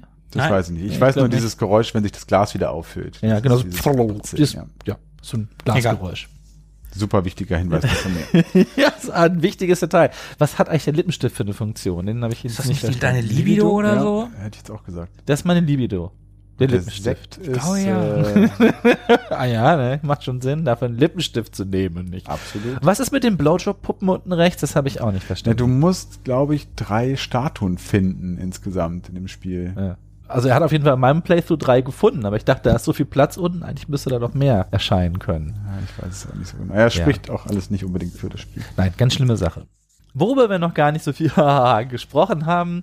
Also ich werde erst mal ein bisschen was über das Buch erzählen, mit dem ich mich in den letzten zwei Wochen rumgeschlagen habe. Ich Das hast du dir auch verdient, Sebo. Du hast Ja, äh, ich da bin- wirklich einen, einen, einen guten Job gemacht da draußen. Ja, ich bin auf die schlaue Idee gekommen zu sagen, Jungs, kein Problem, ich besorge mir das Buch, ich lese das. Denn Lesen macht ja bekanntlich Spaß und bildet. Beides stimmt nicht in dem Fall von Emanuel oder die Schule der Lust. Ich musste mich da tatsächlich ziemlich durchquälen. Am Anfang ging es noch so, die ersten 100 Seiten waren okay und irgendwann wurde das aber war das keine Freude zu lesen. Ich musste mich da tatsächlich ziemlich durchquälen, denn es ist tatsächlich im Gegensatz zum Film ein lesbarer Porno. Und das Buch schwankt zwischen expliziten sexuellen Beschreibungen von Emanuels Abenteuern und grauenhaften, seitenlangen Schwadronieren über die philosophischen Hintergründe der Kunst oder des Glaubens an die Erotik versus die Liebe. Unterscheidet sich inhaltlich um einiges doch von dem Film. Erstmal sieht Emanuel ganz anders aus. Die hat natürlich keine kurzen Haare, sondern ganz lange schwarze Haare im Buch. Und wir steigen hier damit ein, dass sie sich im Flieger nach Bangkok befindet. Wir wissen hier noch gar nichts über sie. Erstmal freut sie sich übelst über das Flugzeug und wir kriegen eine Beschreibung von allen Stoffen um sie herum, wie sich der Sitz anfühlt, wie es da riecht und dass Emanuel sich erhaben fühlt und wir waren noch nie im Flugzeug und hast du nicht gesehen. Ne? Wir wissen, die ist jung und naiv. Und bevor ich euch hier nochmal mit der Story langweile, die ihr inzwischen, glaube ich, fast schon zweimal gehört habt, im Endeffekt, der Einstieg ist ziemlich ähnlich. Ein paar Szenen haben eine andere Reihenfolge. Marianne ist 13, das ist natürlich ein bisschen daneben. Wie sie auf B trifft, das unterscheidet sich etwas, aber im Großen und Ganzen folgt das Buch schon so ziemlich den gleichen Bahnen. Es ändert sich eigentlich erst so richtig, wenn sie auf Mario trifft, weil dann wird es noch anstrengender als der Film. Jedenfalls ist es dann immer so weit, dass sie sich mit Mario trifft und dann beginnt der grauenhafte Teil des Buchs. Das Buch hat übrigens 270 Seiten. Mario trifft sie ungefähr so auf Seite 158, wenn ich mich nicht irre. Ist auch nicht so ganz wichtig. Wichtig ist, dass Mario dann 60 Seiten lang zutextet.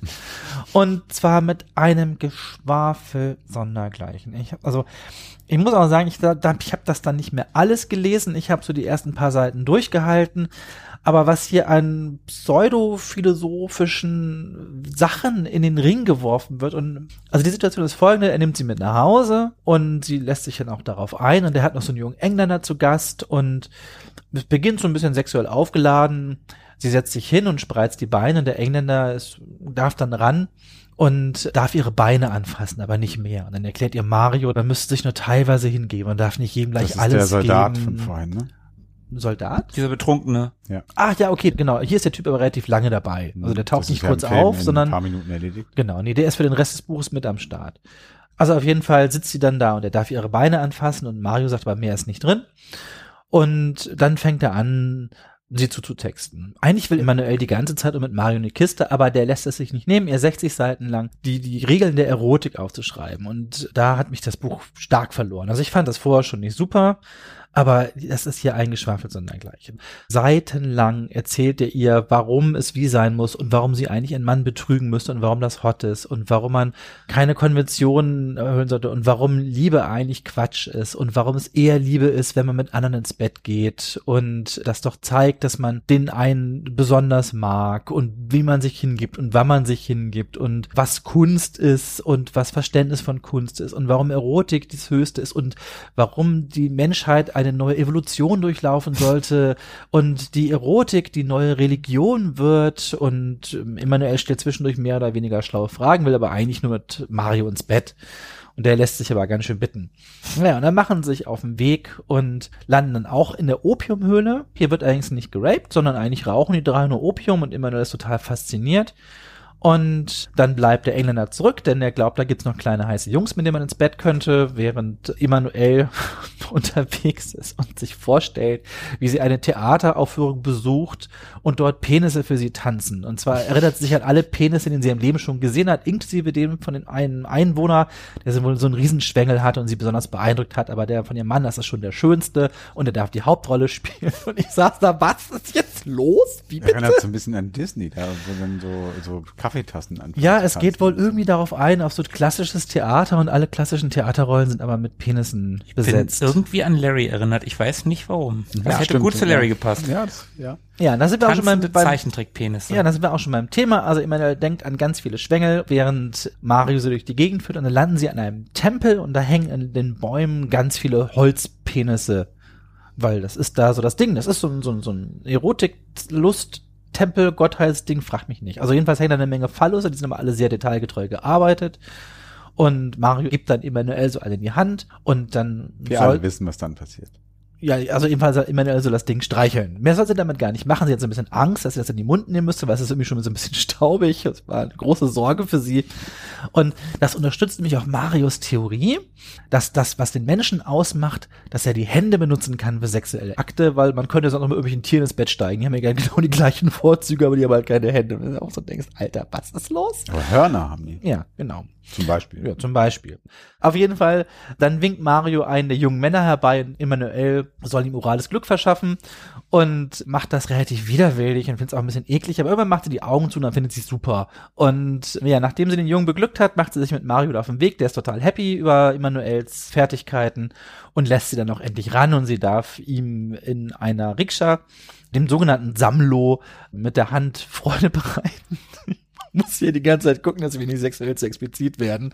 ähm, aber du machst es sehr, sehr gut. Ich würde das sonst weniger blumig beschreiben, aber ich, ich überwache das sehr streng. Ja, ja, ja, Tobi, Tobi ist, Tobi ist knallhart. Der sitzt ja auch gerade sehr, sehr aufrecht, hat die Hände verschränkt. Also man, man kann Angst bekommen. Und hebe, hebe den Finger, wenn's Ja, Ja, ich werde ja auf jeden Fall die ganze Zeit von Tobi abgenickt. So, nein, nochmal, das ist so nicht okay. Das ist cool, das darfst du sagen. Ich wirklich, ich ringe hier um Worte. Also, ich kann ja nichts für das Buch.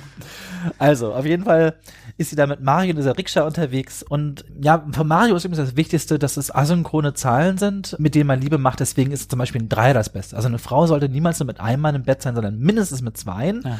Acht wären auch cool, kommt schon durch vor. Aber Moment, drei aber- ist schon. Ja, weil acht wären, das wären zwei, also es wäre immer eine Frau mit drei Männern in Marios Geschichte. Und dann könnte man auch zwischendurch wechseln und miteinander verschmelzen. Aber das ist Mario-Geschwafel. Ja, Das ergibt so. doch keinen Sinn. Acht ist doch eine gerade Zahl. Nein, aber drei und eins sind keine geraden Zahlen. Drei Männer, eine Frau. Mario-Logik, frag doch nicht nach, Mensch. Lies doch das Buch. Genau, lies doch das Buch. Vielleicht auch nicht.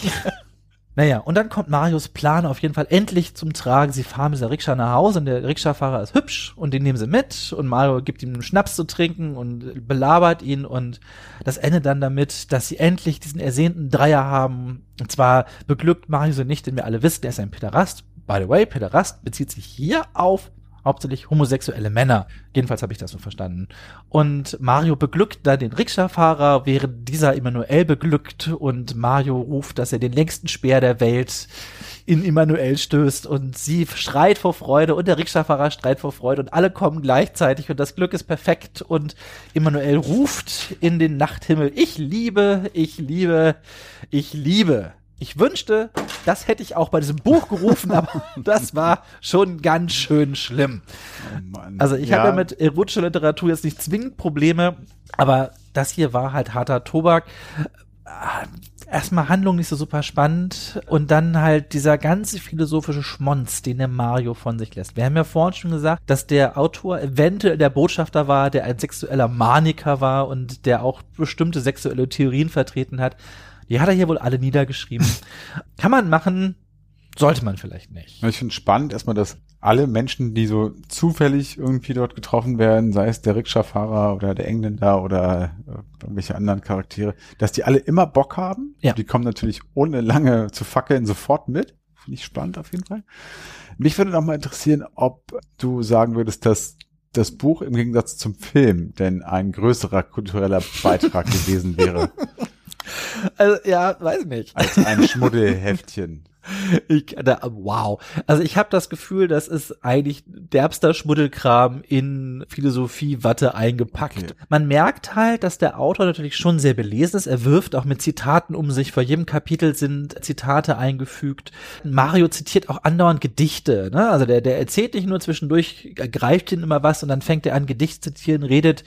Der spricht auch viele Sprachen und ganz viel Latein redet er auch. Und ich habe so das Gefühl, der Autor möchte halt zeigen, guckt mal, was ich alles gelesen habe. und ich kenne den Philosophen und den kenne ich auch und den kenne ich auch. Kennst du übrigens den? Und lässt Mario da vom Stapel. Aber wie gesagt, also der Moment, wo Mario, vorher ist es halt so ein Pornoschmuddelding und dann kommt Mario und dann wird's ein philosophisches Pornoschmuddelding. Also ich konnte dem jetzt nicht viel abgewinnen. Und ich bin auch ganz überrascht, wie man daraus einen Film machen konnte. so, er hat das gelesen, gesagt, oh, klasse, das wird mein nächster großer Hit. Aber ja, naja.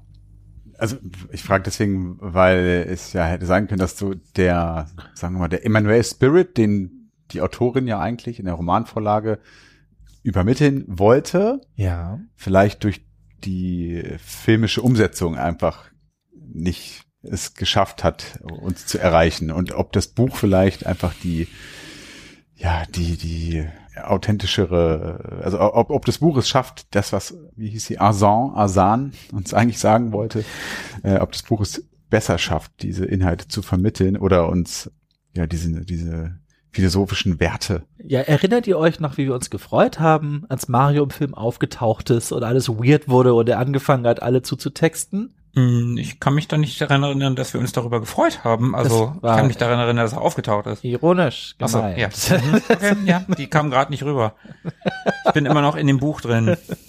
Nein, ist ganz schrecklich. Also das, was wir im, im Film so im letzten Drittel aufgetischt bekommen, wo wir uns alle schon dran gestoßen haben und uns gedacht haben, meine Fresse, das ist schon echt merkwürdig, was der da vom Stapel lässt, gibt's halt im Buch in deutlich größerem Umfang. Das legt da auch ganz viel Wert drauf. Und das ist ja nicht nur Mario, auch Jean ist so ein gesalbter Schwafler der auch seitenweise sowas spricht und Emanuel denkt halt, Emanuel versteht das auch alles. So, das ist ganz krass. Also Emanuel redet ja mit Mario und versteht ihn und ich lese ja. das und ich verliere mich in diesem Gesülze.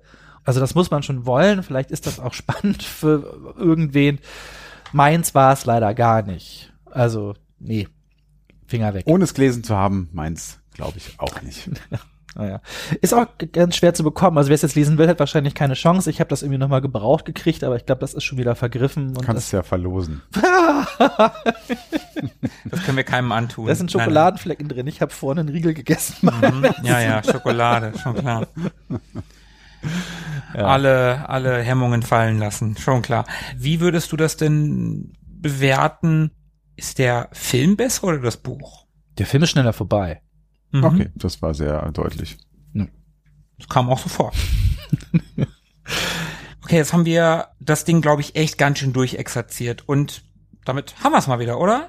Oder was? Nein, nein, nein, haben wir vielleicht noch nicht. Über einen Punkt haben wir noch gar nicht gesprochen, beziehungsweise ich habe ihn kurz angerissen in meinem Review von vor neun Jahren, nämlich die furchtbare Rammelmusik. Aber der Rest der Musik ist ja gar nicht so schlecht die französische 70er Gitarrenmusik, die auf Chanson trifft. Genau, und da haben wir uns jemanden rangeholt, aber das machen wir gleich. Bleibt mal nach dem Abspann dran, das lohnt sich da. Da haben wir noch was für euch vorbereitet, ein kleines Schmankerl. Und wir, würde ich sagen, können wie immer nur Danke sagen, dass ihr bis hierhin da geblieben seid. Falls ihr da geblieben seid. Falls ihr da geblieben seid. ihr wisst jetzt wahrscheinlich mehr über Manuel, als ihr jemals wissen wolltet. das geht uns ähnlich. Naja, aber am, am Ende des Tages muss ich sagen, dass der Film, und da gibt's ein paar Filme, die so sind, gar nicht so gut ist, aber wenn man da mal einfach hinter die Kulissen blickt, dann gibt's da schon spannende Geschichten. Und in dem Zusammenhang würde ich sehr gerne eine Arte-Doku aus dem letzten Jahr empfehlen. Wir haben die gesucht, die ist nicht mehr in der Mediathek verfügbar, aber ich glaube, das ist schon ganz spannend, über diesen Film ein bisschen mehr zu erfahren. Ich glaube, das ist auf jeden Fall spannender, als den Film selber zu gucken. Und ich glaube, sehr viel spannender, als das Buch zu lesen. Ja, da bin ich mir auch fast sicher. Hätten wir sie doch bloß gehabt. Ansonsten gibt es bei Kochfilms wohl auch eine Box, die gerade letztes Jahr erschienen ist im September. Da ist auch nochmal Making-of mit dabei. Und der Film auf Blu-ray und mit beiden Varianten, glaube ich, auch mit dabei. Mhm, sogar in 4K. Ja. Der erste Film sogar in 4K. Da sind auch die ersten vier Filme drin. Ich weiß nicht genau. In diesem Sinne, vielen Dank fürs Zuhören. Wenn es euch gefallen hat, lasst es uns gerne wissen. Auf Twitter, Instagram, über unsere Website oder ähnlichen Kanälen. Lasst uns eine nette Bewertung da auf Spotify oder Apple Podcasts. Und um es mit Philipps Worten zu sagen, bleibt am Drücker. Bis dahin. Auf Wiedersehen. Au revoir. Und dranbleiben, dranbleiben hier gleich. Mögen die Retro Boys mit euch sein. Immer.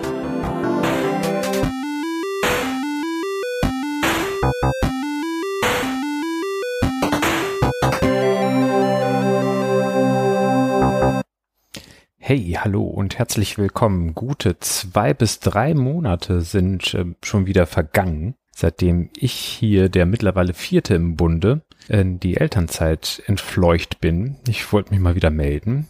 Ihr erreicht mich hier in meiner Kemenate sozusagen. Und als allererstes möchte ich natürlich Sebo herzlich willkommen heißen bei den Retro Boys. Sebo ist nicht einfach nur eine würdige Vertretung, nein, nein, er ist äh, vielmehr ein waschechter Retro-Boy in its own right. Also Chapeau, Chapeau. Schön, dass du mit an Bord bist. Ich freue mich auf die Zusammenarbeit. Und nun kommen wir zum Thema dieser Ausgabe, nämlich Emanuel.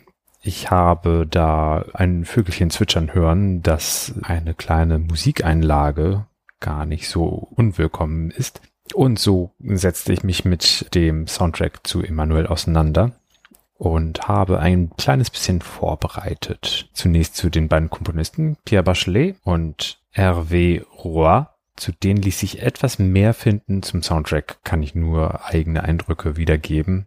Aber vielleicht ist ja die eine oder andere unterhaltsame Anekdote dabei, die den Hörern gefallen mag. Pierre Bachelet, der eine Komponist 1944 in Paris geboren, aber bald schon nach Calais gezogen, da wo auch Willkommen bei den Sties angesiedelt ist, diese riesige französische Komödie, die voll durchgeschlagen ist. Diese Zeit hat den Pierre Bachelet auch ganz schön geprägt. Er hat sozusagen die inoffizielle Vereinshymne des RC Lens komponiert.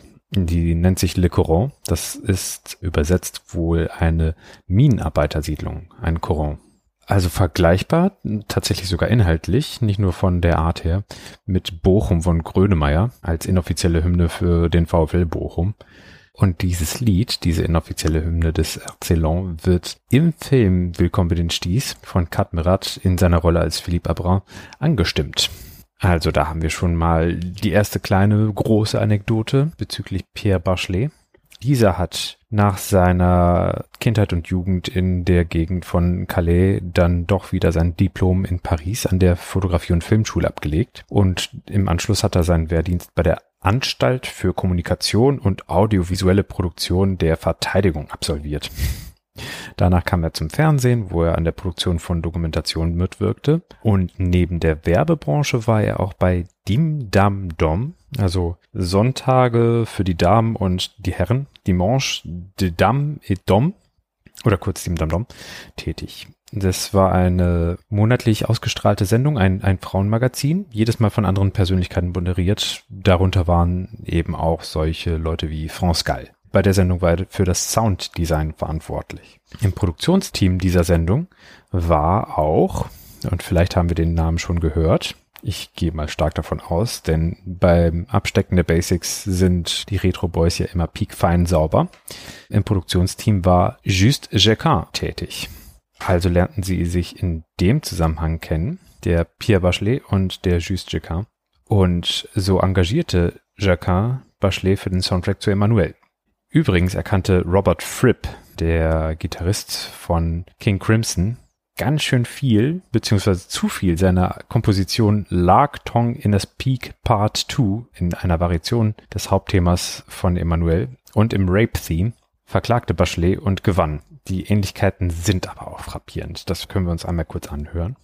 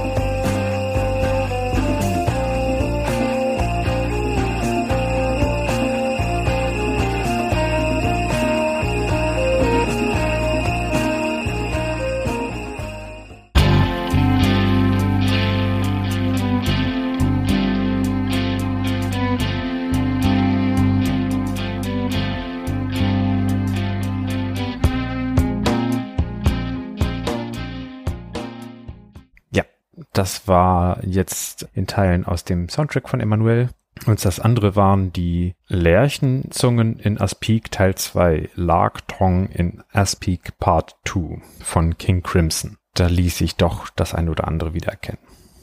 Der Just Jacquin, der konnte mit der Treue von Pierre Bachelet rechnen, und zwar noch für vier weitere Filme und ganz allgemein der Emmanuel-Serie, abgesehen vom Regisseur, blieb Bachelet eben dieser Serie treu, kam aber auch anderweitig herum, beziehungsweise nicht ganz freiwillig anderweitig unter. Beispielsweise Sui Haaks Hongkong-Film Söldner kennen keine Gnade beinhaltet im Soundtrack auch ein Track von Pierre Bachelet.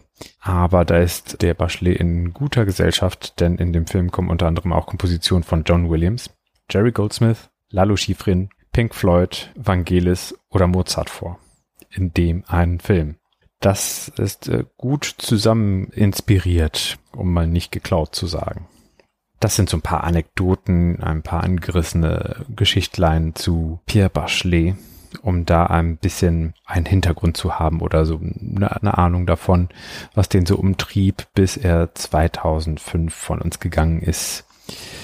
Der Hervé Roy, der andere Komponist, wurde 1943 geboren studierte Musik am Konservatorium von Paris, komponierte und arrangierte für Größen wie Richard Gleidermann und Brigitte Bardot, war irgendwann auch Dirigent seines eigenen, in Anführungszeichen, Orchesters von 1994 bis 2004 nämlich. Und dirigierte die Orchester für die Eurovisionsbeiträge von Monaco, der Schweiz und Luxemburg jeweils in den Jahren 69, 73 und 79. Allerdings wurde das Video Two Girls One Cup mit dem von ihm komponierten Lovers Theme unterlegt. Das Lovers Theme klingt erstmal harmlos im Intro, kommt dann aber mit romantisch angelehnten, scharf, tonartfremden, chromatischen Leittönen daher. Da schwelgt und zieht es, da drängt es einen so in romantischer Art und Weise.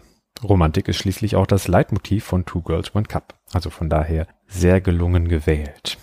Da haben wir die eine oder andere Einordnungsanekdote für die beiden Komponisten. Und nun kann ich ein bisschen meine Eindrücke zum Soundtrack an sich zum Besten geben. Also zunächst ist mir aufgefallen, dass sich beim Thema, das sich durch den ganzen Soundtrack zieht, eine Quintfallsequenz heraushören lässt. Was soll das heißen? Das heißt, dass die Akkorde, die da nach und nach gespielt werden, alle immer im selben Abstand sind. Es sind immer wieder andere, aber die sind immer im selben Abstand zueinander, so dass es gar nicht so richtig nach einzelnen Funktionen von Akkorden komponiert worden ist. Also es gibt nicht den einen quasi Heimatakkord, auf dem das Ganze ruht und dann irgendwelche Akkorde, die eine Richtung reinbringen und dann Spannung reinbringen, die dann wieder aufgelöst wird, sondern äh, jeder Akkord ist so ein bisschen oder die meisten Akkorde sind dann sehr gleichberechtigt nebeneinander. Und dann kann das eben einigermaßen fließend klingen, wenn man von einem zum nächsten Akkord treibt, anstatt dass man Spannung, Entspannung hat, sondern eben gleichwertige Stufen, kann aber unter Umständen auch etwas plätschern.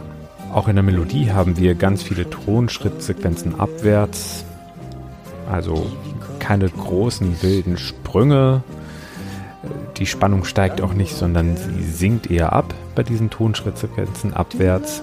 Im Main-Theme hat man wenigstens ein paar Triolen, die, äh, also die nicht genau auf dem Schlag passieren, nicht auf den vier Vierteln eines Taktes, sondern ein wenig es in die Länge hinausziehen, sodass da eine Art Spannung dadurch entsteht. In anderen Variationen verschwinden diese Triolen aber und dann wird die Komposition womöglich noch etwas plätschernder. Wenn wir auf den Bass achten, dann hören wir so einen, so einen Wechselbass. Dum, dum, dum, dum, Nicht unbedingt an allen Stellen, aber hier und da kommt er vor. Das war halt cool und in, in, den, in der Zeit, in der das komponiert wurde, ähm, klingt so ein bisschen schlagerig, aber im 70er Sinn. Also nicht so schmerzhaft billig wie heutzutage, sondern wie eine Mischung aus ja, sozusagen Musical und Folk oder Singer-Songwriter-Musik. Kann aber in anderen Variationen des Themas bewegt funky sein oder so ein bisschen eine leicht angecrunchte Gitarre im Zusammenspiel haben, sodass da eine gewisse Coolness sogar impliziert wird, dann und wann. Die juristisch nachgewiesenen ähm, King Crimson Plagiate, die sich dazwischen finden. Die wirken so ein bisschen fremdkörperartig. Sie haben einen typischen Mellotron-Sound des 70er Prog-Rocks. Also Mellotron, das war dieser Sampler, der aber sowas von komplett analog war. Da, wo man immer so sechs Sekunden Kassettentapes auf jeder Taste hatte, die dann abgespielt wurden mit dem jeweils aufgenommenen Sample. Und ja, die vertrackten Rhythmen und die seltsamen Tonartwechsel, die dazwischen passieren, die passen überhaupt gar nicht zu dem, ja, Chansonartigen, wie Markus das ein paar Mal genannt hat, Stil, sondern es ist irgendwie sehr, ja, scharfkantig, wie es sich im Ohr verkantet. Und dann werden auch noch manchmal gnadenlos schiefe Horror-Thriller-Streicherflächen eingeflochten. Naja, was heißt eingeflochten? Reingerammt. Pierre Bachelet hatte aber auch kein Problem damit, direkt danach akustische Gitarrenpicking-Streusel, die sehr balladig und sanft klangen, einzustreuen. Und dann gleich darauf wieder Klangcollagen mit Bongos, Kongas, rückwärts abgespielten Becken und irgendwie so kopulierend stöhnenden Saxophonen. Ich würde zusammenfassen mit Zwischen harmlos gefälligem Schlager und scharfkantig psychedelischen Experimenten ist also alles dabei. Oder ich würde auch sagen, es ist französisch unkonventionell, was Bachelet und Roy uns da musikalisch hinter die Emanuel gelegt haben. Ja, das ist so das Kleinod, was ich jetzt habe beitragen können für diese Folge. Und ich bin zuversichtlich, dass ich in nächster Zeit immer mal wieder ein bisschen mehr Zeit dafür aufbringen können werde. Und dann wird es mal wieder mehr gesellige Runden mit Dr. Music in Persona geben. Viel Spaß, Jungs. Bis dahin.